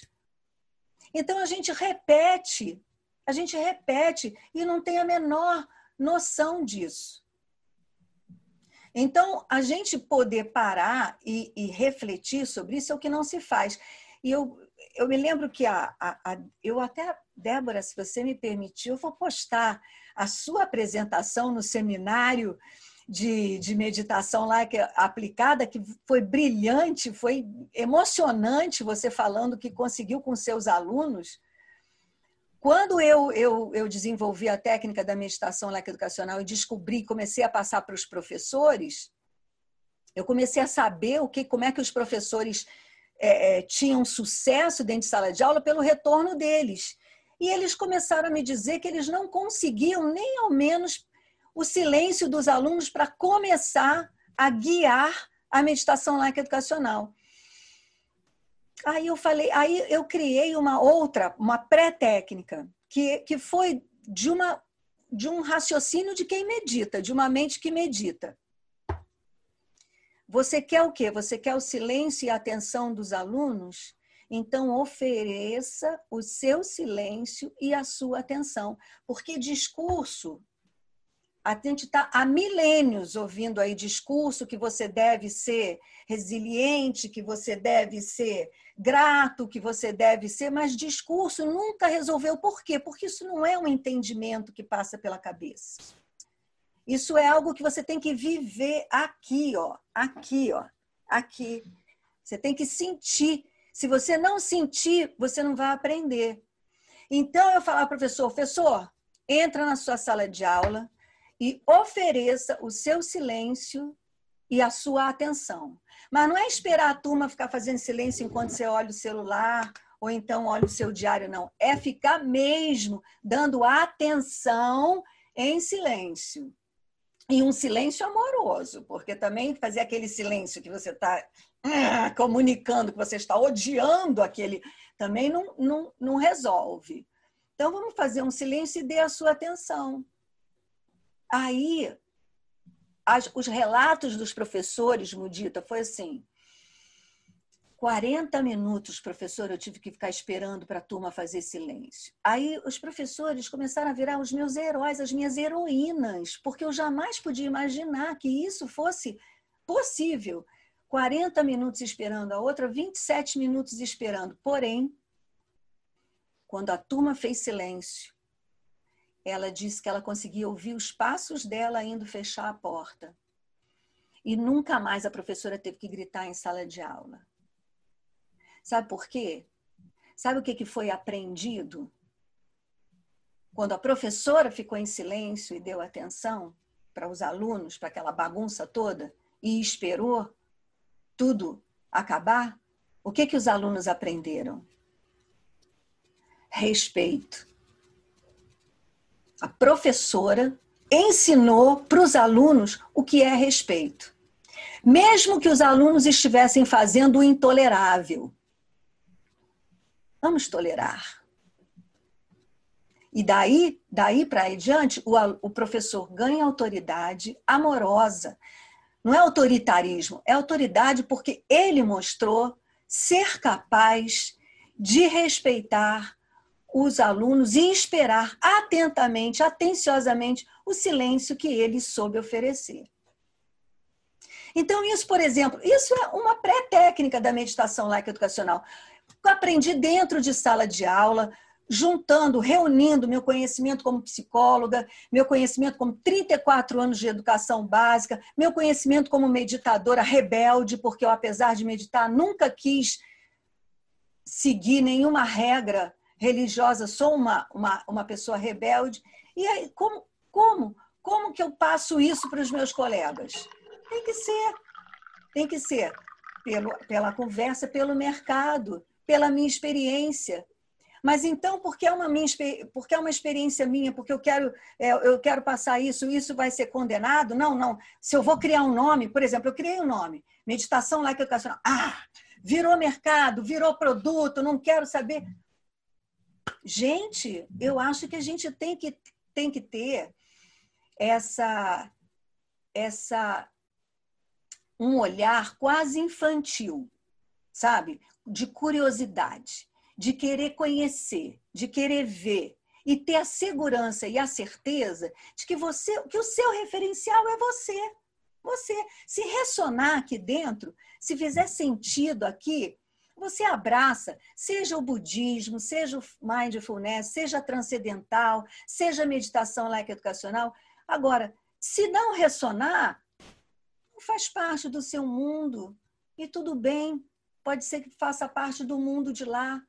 Porque eu pergunto, por onde chegará algo que venha a, a, a levar um pouco mais do resultado do que é uma prática meditativa para dentro da escola. Na minha opinião, meditar é uma habilidade humana que deveria ser desenvolvida desde os bancos escolares. Mas como que a gente vai colocar isso dentro da escola? Não é rejeitando tudo que dá, né? Não é rejeitando tudo. E também não é aceitando tudo de graça. E aí, e aí acho que é uma, boa puxada para o assunto, né? Da, que não, não abordamos ainda, que a questão. A, a, como, a, a, como diria isso? A, aversão, né? Ou a, o atrito que cria né? com pessoas de religiosas, pessoas que têm, uh, principalmente pessoas de, de, inclinação pentecostal, essas igrejas novas, né, são bastante intolerantes e bastante neuróticas, né, bastante histéricas. Não é todo canto assim, né? E há muita, muita histericismo, muita guerra ideológica. Então, aí vem a questão, né? Como, como convencer as pessoas né, de, de, de que isso não é, como, como eu falei, é, é para mim é uma coisa triste é, eu, como monge, ter que estar tá falando sobre esse assunto, sabe? Então, porque esse assunto não, não é assunto de religião, isso era assunto de ser gente, né? Eu, eu, então, eu, mesmo quando você coloca como mindfulness, os relatos que eu, que eu ouço é que ainda assim Sabe, só a palavra meditação já cria atrito. Não? Como meditação? Não, meditação é coisa de religião. Mesmo que você tenta botar com mindfulness, ainda assim as pessoas reagem com aversão. Né? Eles não estão abertos a nada. Né? Então, uh, eu não sei, né? O que, o que eu poderia sugerir, né? É tentar, olha, isso é, vamos falar sobre conseguir prestar atenção. Porque eu estou falando sobre educação, sobre sala de aula, né? Então vamos, vamos conseguir esse tanto primeiro, vamos, vamos ensinar as crianças a prestar atenção, porque elas não estão conseguindo. Isso é um fato, né? é observável, é um fato científico. Não é um fato religioso, é um fato científico. É só você pegar e olhar, elas não estão conseguindo prestar atenção. Então, sabe, é um assunto né, a ser, a ser desenvolvido. Como, como fazer para conseguir que as, as crianças tenham as qualidades necessárias para conseguir prestar atenção. Né? Então, a minha, a minha, sugestão seria essa, né? uma forma de abordar o assunto, né? que talvez fosse mais palatável né? para um, um, público em geral. Né? Mas não sei, né? o que, que, é que vocês têm a dizer sobre isso? Será que alguma outra sugestão? Permite, é, eu não. deixei aqui no... É, eu acho que tem a Casa de Dharma, a Sociedade Budista do Brasil. Deixei alguns links, né, para quem não conhece, o Acesso Insight. E, enfim, para compartilhar e depois entrar também na Sociedade Budista do Brasil, porque se a gente coloca SBB, vai Sociedade Bíblica do Brasil, o Google, ele é quando você coloca SBB, então eu coloquei o link inteiro, tá? E eu só queria pedir para o senhor, se for possível, já estão nos últimos minutos, eu acho que eu não quero que o senhor desmaie, né? Acho que isso seria muito injusto, ainda mais num dia frio como hoje, estou sentindo que o senhor está colocando o seu cachecol. É... Por favor, o senhor leve meus abraços para todos os amigos da SBB, especialmente para a Fabiana e para o João, que foram assim muito para os meus instrutores nos, nos, retiros e tudo mais. Então, queria que o senhor deixasse meus, meu, meu grande abraço para eles. E eu queria, se fosse possível, é, me, me, apropriar da pergunta do, profe, do professor Arthur Shaker, da Casa de Dharma, que o senhor havia passado aquele vídeo, não reparti para todos, depois a gente pode partilhar daquela palestra com eu tenho dificuldade de falar dos. Exato, me desculpa, mas eu tenho, não sei falar. É, e eu acho que essa pergunta é, e a resposta, a pergunta do Dr. Shaker era exatamente essa que resume essa conversa. Né? A meditação dos currículos. E a resposta, da, pelo que eu entendi, do, do, do, monge, que tem essa experiência de meditação nas escolas tailandesas, foi muito do pensamento crítico. Você via ele falando muito da, da importância do pensamento crítico na resposta dele. E aí eu queria pedir para o senhor, nessa última fala, né, que nós já estamos encerrando, essa, essa relação de, desses primeiros dias do retorno. Eu estou, desculpa de estar insistindo isso com o senhor, mas é, é, é, nós estamos dentro de casa, as crianças estão dentro de casa, com todas as sortes de experiências, né? pode ser experiências felizes, experiências traumáticas. Os professores estão dentro de casa, experiências felizes, experiências traumáticas. Mas, assim, abriu a escola. O senhor lá, aluno mudito, voltando lá aquele aluno de com 14, 15 anos da escola pública. O que que o senhor iria querer que essa escola tivesse nesse momento de reabertura desse primeiro dia? Hum. Ah, eu, eu acho que. É, eu, que queria que as pessoas viessem para um, um local um local de bem, é um local do bem. Né? Chegasse na escola e fosse um local que nós estamos aqui para fazer algo bom. Né? Eu chegar no local e sentir isso, né? Não, não veio aqui, nós estamos aqui sendo punidos, nós não estamos aqui, sabe? nós viemos aqui para fazer algo bom, né? A pessoa, o que eu queria era isso. Eu não, eu não tenho, eu não tenho muitas uh, necessidades assim de o que é que eu quero ouvir, o que, como que eu quero ser recebido. Eu acho que o que mais importante é, é, é, é essa, porque como, como eu estava falando nesse, nessa conversa toda, é, como é, é, uma é uma situação de insalubre, né? As pessoas vão ficando de, cada vez mais doloridas e mais mais traumatizadas. Então, elas, aquilo aquilo vira uma experiência dolorosa né, para todos né, envolvidos. Se o, se o, professor, se a experiência de ensinar é dolorosa para o pro professor, a experiência de aprender também é dolorosa para o aluno. Né? Então, a, eu acho que a, a, escola deveria ser um local de, de pessoas que estão lá com, com para fazer o bem. Né? Então, o professor chegar lá de, de, de bem, né, consigo mesmo, né, para partilhar aquilo de bom que ele tem com os alunos, né, eu acho que era isso que eu queria. Eu queria uma pessoa que está lá para me dar algo bom, né? Para pessoa que tem algo bom para partilhar comigo. Tanto na forma de conhecimento, né? É, conhecimento decorado, né? Fatos e datas, etc. Mas que vão me ser útil, que me são ensinados, porque isso vai me ser útil, né? Por isso que ele me ensina essas coisas. Então, acho que o mais importante é isso, né? É sentir que as pessoas, eu vim aqui para ser ajudado, né? Eu não vim aqui para ser castigado ou humilhado, etc. Então, eu acho que é isso, né? Que eu, é, é, é, chegar na escola né, e, e, e, ser um ambiente saudável, né? um ambiente saudável para fazer coisas boas, para que as pessoas melhorem, né? Um lugar onde as pessoas saem, entram de um jeito e saem melhores, né? Isso que está difícil de fazer hoje em dia. Tá certo. Mudito, eu acho que você, o senhor fez talvez uma das definições que e minha, minha amiga Amélia, da UF, eu sinto que é uma pessoa extremamente sensível. Professora Amélia aqui, é uma das pessoas mais sensíveis que eu conheço. E, e talvez o senhor fez uma, dois é, pontos que eu queria chamar atenção na sua fala. Primeiro é que ninguém é são, então falar de saúde mental, a gente é melhor a gente falar de qualidade mental.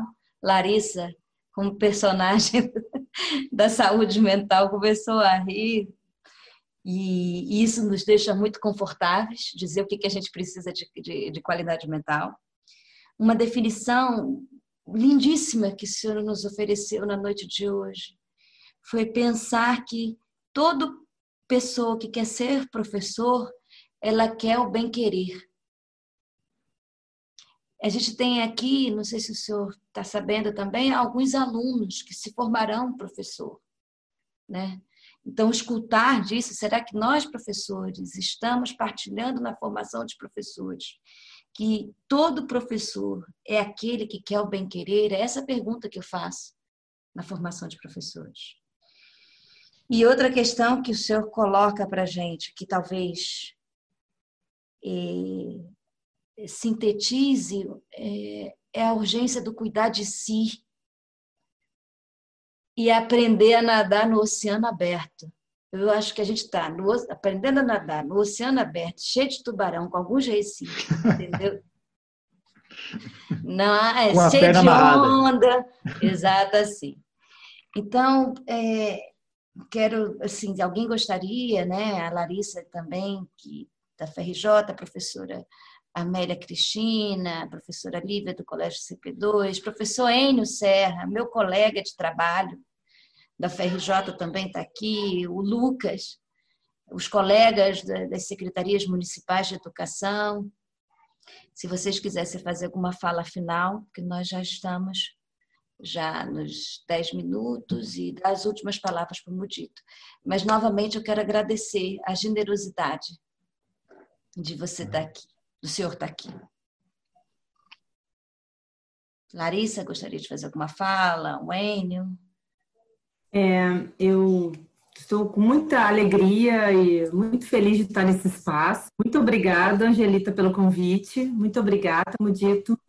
É, eu acho que você, você tem toda a razão. Assim, falar de saúde mental, muitas vezes as pessoas confundem com doença mental. E o que a gente está falando aqui não tem relação com isso. Tem relação com alegria, com aprendizado pelo sofrimento, é, com relação do professor estar presente, ser o presente, né? O espaço da, eu, eu sempre entendo que a minha profissão aqui é um espaço de que onde eu possa é, ser generosa, né? E presente é um nome que tem muitos significados, né? Então é, é muito interessante. Eu tenho muito a agradecer. Na verdade, eu, eu vou começar agora as aulas, vou iniciar o semestre agora na segunda-feira e eu vocês me deram assim, um- eu estava ansiosa pensando assim, o que, que eu vou falar para esses alunos nesse primeiro dia? E, eu vou citá-los, né? Assim, vou perguntar quem são vocês agora, né? E o que, que a gente pode aprender com isso? Né? Assim, o que, que a gente pode aprender? O que, que a gente pode é, o que, que a gente, o que, a gente aprendeu com todo esse processo, né? Que a gente, eu acredito também que o sofrimento, você, ensina, você aprende muito com o sofrimento. Ninguém aprende sendo feliz, ninguém aprende com tudo, tudo, tudo confortável, né? Isso, quem sabe, é um grande aprendizado para gente. Então, eu estou muito feliz com a noite de hoje. Muito obrigada. Professor Enio, professora Amélia, Anderson, Robson, Carolina. Ana, é, boa noite a todos e a todas. Queria agradecer, né, foi uma, uma noite de aprendizados, sabe? Assim, e, vou só, eu acho que eu acrescentaria, né, Angelita, algo tão interessante que eu acho que o Mudito falou bem no início da fala dele, e acho que é algo que tem assim ecoado nas nossas falas, que ele disse o seguinte: o ensino não não cabe como produto. Eu achei isso assim, ou seja, a educação envolve sujeitos, afetos, envolve não cabe assim, não como, não tem como transformar isso num produto. Então acho que ele, com outras palavras, ele reforça, né? E aí que a gente, o que tem ecoado nas nossas falas. Então eu queria só reforçar isso e agradecer assim, os aprendizados. Obrigada, viu, Ana, pelo convite. Muito obrigada também. Obrigada, Mudito, principalmente, porque eu mandei um e-mail para SBB e ele mesmo respondeu. Boa noite. Tá É, queria reforçar minha, meu agradecimento à Ana, ao Mudito. E enquanto ele falava, foi muito bom escutar essas palavras tão doces, tão sensatas, porque é tão difícil, né, a gente também separar um tempo para a gente estar numa live para escutar essas coisas, porque tão, são tantas reuniões, tantas decisões, que tanto estresse também que a gente está condicionado aí nos últimos meses, que é importante só parar e falar de coisas que trazem a gente para o momento presente. E em falar em momento presente, é, a Amélia foi minha professora na graduação, depois ela foi minha orientadora no projeto do PIBID. É, e ela foi uma das professoras que falaram, Lívia, você precisa parar, você precisa respirar. Então, achei muito curioso essa, não é coincidência, né? Essa sincronicidade nesse encontro. Também a Débora, nossos momentos, ela, Débora é minha colega de graduação, nossos momentos eram momentos de pausa na graduação, né? Que a gente conseguia pausar nos nossos cafés. Então, só fazer um agradecimento coletivo. Muito obrigada e e, e efetivamente isso ajuda muito, né? Parar, se observar e, enfim. É isso, muito obrigada. É, boa noite. Eu também gostaria de agradecer muito. A palestra foi é, imensamente enriquecedora e algumas coisas foram muito, muito interessantes, porque eu tive a oportunidade de fazer algumas uma aula né, de meditação com alunos do colégio e essa questão que o Mudito falou, né, de que meditação não é uma máquina, ela é totalmente verdade nesse sentido de que é muito melhor quando os alunos eles se predispõem a fazer isso. Então, quando você faz o convite, o aluno ele tem a oportunidade de, opa, quero conhecer, é muito mais interessante, enriquecedor para o próprio aluno do que assim, é, vamos fazer uma coisa que é muito boa para vocês né? E você pega os alunos meio despreparados, porque tem essa questão da vontade, realmente. E pesquisando muito para montar essa aula de meditação, muitas frases que eu vi é, quando você introduzia o curso era assim: permita-se, para meditar você tem que se permitir. Porque é muito abstrato, você tem que ficar em silêncio, você tem que relaxar o corpo. E se você não permitir achar que aquilo tudo é, é bobagem ou coisa do tipo, o aluno vai ficar travado naquela posição dele de, de não se permitir. E a permissão é muito, muito mais fácil quando ela vem pela vontade. Né? E muito interessante também ressaltar que a meditação ela não está no currículo obrigatório. Então, ela é, sim, um, uma disputa de, de vontade, né? Assim, uma disputa por espaço. É, não, não, nunca vai ter assim uma, um espaço livre que vão falar assim, ah, faça meditação aqui, porque ele não está no currículo, então ele não vai ser algo que as pessoas vão te oferecer de bandeja. Então, se você é interessado em fazer, você tem que brigar por esse espaço. E toda essa palestra é muito enriquecedora para a gente ter mais vontade ainda de aprender e de lutar por esse espaço. Obrigada a todos. E é isso. Obrigada. É, eu queria falar um pouquinho que eu estou num meio de pessoas tão queridas de tantos momentos diferentes da minha vida, né? Então assim, é, para mim nada é por acaso, né? São as escolhas que a gente faz, é o trajeto que a gente caminha, não é o que a gente vai chegar no final a gente vai encontrar, mas as coisas que a gente vai colhendo pelo caminho. Então assim, para mim é um momento muito importante, como a colega acabou de falar, né? É, a meditação não está no currículo, mas acho que mais ainda, a saúde mental dos professores, dos alunos, não é pensada eu venho de um lugar pobre, de uma galera que a maior parte dos meus amigos não tiveram oportunidade para a universidade como eu tive. A primeira vez que eu pisei numa escola pública, quem me levou foi a professora Amélia. Né? Assim, meus últimos nove meses da faculdade, eu não ia trabalhar na escola, eu já tinha um emprego, eu já tinha trabalhado com crianças, assim, eu, eu já tinha um emprego, eu já trabalhava num órgão público. E eu resolvi que eu ia escolher, eu ia optar pela escola. Então, assim, eu já sou professora há alguns bons anos, né? 13 ou 14 anos que eu trabalho. E a cada passo que eu dei, eu fui encontrando pessoas que foram agregando até que eu cheguei nesse momento a encontrar com um senhor que eu já ouvi várias vezes em vários lugares e jamais imaginei encontrar. Eu fiquei muito nervosa hoje, né? Aquela coisa de quando o coração bate mais forte. A cada pedacinho que eu caminhei, né? Todos os pôr do sol e nascer do sol que eu vi com a Lívia, todas as vezes que eu sentei para trocar ideia com o Anderson na saída, porque a gente estava trocando alguma coisa embaixo de uma árvore. Então, assim, foram tantos momentos pelos quais eu passei, né? A primeira pessoa que me fez estudar currículo de escola pública foi a Angelita, que eu não estudava isso, eu a prática de ensino. Então, assim, meio que tudo vai se encontrando, né? A minha opção pela, pela matéria da meditação com a professora Cláudia, assim, muitos de vocês estão envolvidos na minha trajetória como professora e me levaram a esse encontro. Foi pelo acúmulo que eu tive com vocês ao longo da minha trajetória que eu cheguei a esse encontro. E acho que, assim, é, a educação é muito difícil, a educação pública é uma coisa muito complexa, a gente briga por muitas coisas. Brigar por uma política pública que mantenha a sanidade mental dos professores, dos alunos, por uma boa escola, é, é uma briga diária, é uma luta difícil. Mas o mais importante é isso que a gente passa pelo caminho, porque o que faz a gente se manter né, nessa nesse lugar que é tão insalubre que a gente está falando são esses encontros, esses momentos. Assim, eu só tenho a agradecer a todos vocês por todas as coisas que eu passei e hoje estou aqui. Em especial, assim, a, ao hoje, ao aqui e o agora, né? Que a gente pensa em tantas coisas, né? a abertura da escola, o estresse e tal, mas esse momento é o que faz a gente pensar e refletir quem somos nós. Porque quem somos nós agora, depois de toda essa crise? Quem são esses professores que estão se encontrando? Então, assim, é, as palavras do Senhor foram muito importantes para mim, porque é a primeira vez que eu tenho a oportunidade de trocar, assim, né? E é isso, é, é agradecer. É, é, essa sessão de conversa é uma, uma, é uma coisa que vem acontecendo na minha cabeça e eu consigo hoje com várias pessoas. E assim, eu deixo a todos vocês o meu muito obrigada por estar hoje, aqui e agora. Então, assim, é isso. Eu também queria agradecer, agradecer a Débora que, que sugeriu meu nome para estar aqui. Eu acho muito importante esse tipo de conversa.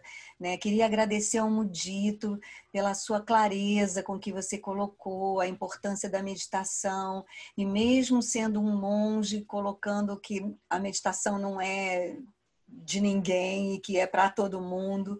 Isso é muito importante a gente ouvir de um monge se tivéssemos ouvido isso de qualquer outra pessoa, não teria tido essa importância. Então, eu queria agradecer, é, agradecer a quem organizou esse encontro, acho super importante a gente estar sempre conversando sobre isso. E, enfim, Sou extremamente grata. Tomara que esses encontros aconteçam mais vezes. Agora que a gente tem, a gente descobriu a sala virtual, que pode reunir a gente de uma maneira muito bacana, porque a gente está em casa, está cada um num lugar, mas não dá, custa nada sentar uma horinha e bater um papinho, né? Isso é extremamente enriquecedor. Então, gratidão por estar vivendo essa experiência com você. Débora, um agradecimento especial para você, minha querida. Beijo. Eu esqueci de agradecer a todos os meus alunos. Um beijo a todos os que estavam aqui, porque hoje é sexta-feira à noite. Isabel, tá o Robson, tá a Priscila, Maurício tá com um bebê prestes a nascer, o Vicente Mudito, tá com 40 semanas, entendeu? Encaixadinho. E o Renato, Marjorie, Marlita, Jonathan, Feitosa, acho que vou repetir os nomes, o Magno, e o Davizinho. Então, muito obrigada a todos. Alguns já recebi mais de oito e-mails, várias mensagens de professores, a professora Ana Monteiro, que é a diretora da Faculdade de Educação, e os diretores também da Faculdade de Educação, é, desejando, agradecendo por, pelo senhor, mas os diretores estão em reunião agora, é, por umas questões burocráticas da universidade, dentre elas o funcionamento do calendário acadêmico. Então, elas pediram desculpas por não estar presentes na atividade de hoje. E esperando que o senhor venha a outras ações da, da FRJ. É, Larissa certamente vai chamar o senhor para fazer alguma ação junto com os alunos dela também na, na Faculdade de Medicina, Enfermagem. Então, assim, eu agradeço. É... Nossa, a gente está repetindo muito, está sendo redundante, desculpa. Mas, e já são oito e um. O senhor gostaria de fazer algum fechamento? Ah, só dizer que, eu não, acho que eu já falei o suficiente, mas só lembrar o seguinte, né? Por, por mais que, sabe, eles, eles controlem o sistema de educação, eles controlem os recursos materiais, mas eles não controlam vocês, sabe? Vocês, vocês podem ser diferentes, vocês podem. É a mesma coisa que eu estava falando para vocês falar para os alunos, sabe? Vocês não, não têm obrigação de deixar isso definir vocês. Então, se, isso, isso pode ser um, um, um, um isso pode ser um, conhecimento vivo no coração das pessoas, dos professores. Sabe? Mesmo que não está no currículo oficial, não está na estrutura física da escola, não está no, no, na, sabe? Mas isso isso existe, gente. O próprio budismo, eu, na minha tradição, isso é uma coisa que é, é, é muito visível, né? Você tem, o, você tem a estrutura, da, a estrutura dos textos, a estrutura hierárquica da eclesiástica, não sei o que lá, e você tem esse conhecimento vívido que é passado de, de geração para geração, sabe? De, de grupos de professores, de monges que estudaram na floresta e tiveram alunos, esses alunos ensinam os alunos. Então tem uma, tem uma, tem aquela corrente oficial, rígida e formal, e tem essa corrente vívida que, ela, que ela, ela não tem forma, ela, ela, se trans, ela se passa de pessoa a pessoa. Então eu, eu, eu já que todo mundo agradeceu, eu vou agradecer também, porque eu, eu sou muito abençoado de, de fazer parte dessa, ter tido oportunidade de fazer contato com isso, com essa coisa vívida, né? Que muitos monges não têm, muitos monges apenas ficam ali naquele ciclo formal e, e teórico, né? Então isso existe, gente. Vocês não, não, como eu falei, vocês não precisam deixar essa opressão definir vocês, sabe? Eu, como eu insisto de novo, as chaves são vocês. Se vocês fizerem bem feito, não só é bom para vocês, como é bom para os seus alunos, é bom para gerações futuras de professores, sabe? Os professores podiam ser um grupo à, parte, podiam ser, uma, ser uma, uma, corrente subterrânea né, de resistência na sociedade contra a insanidade mental, sabe? Vocês têm, hoje em dia, ainda mais com essas ferramentas todas tecnológicas, sabe? Pelo amor de Deus, alguém use isso para algo bom, alguém, por favor. Né? Tudo é usado para fazer ficar, as pessoas ficarem piores, então vocês usem isso para algo bom, né? criem essa, essa resistência uh, subterrânea né? E, e, passem adiante, estudem, aprendam e passem adiante. Então é só isso. Por hoje foi demais. Agradeço a todos, especialmente para o senhor. Eu vou mandar depois, não vou fazer uma declaração. Eu e Larissa vamos fazer uma carta de agradecimento, se o senhor permitir mandar para o seu e-mail. Tá? E porque geralmente na universidade a gente manda é a, é a gramática, né? Manda declaração certificando o palestrante, arjamo dito, mas a gente quer fazer outra coisa, tá bem? E se fosse possível, se os correios não tivessem greve, a gente mandaria até impresso. um grande abraço a todos. Muito, muito, muito obrigada. Um beijo com carinho para a Bel, que há muito tempo não vi. Muito obrigada. Um beijo a todos vocês e posso fechar? Os meninos que estão estão tá tudo gravadinho, que eu sou uma analfabeta. Tá, tá gravando sim. Então eu fecho agora, né? Então Muito tá, obrigada. gente. Estou fechando. Obrigada. Tchau. Boa noite. Boa semana. Tchau, tchau. Boa noite.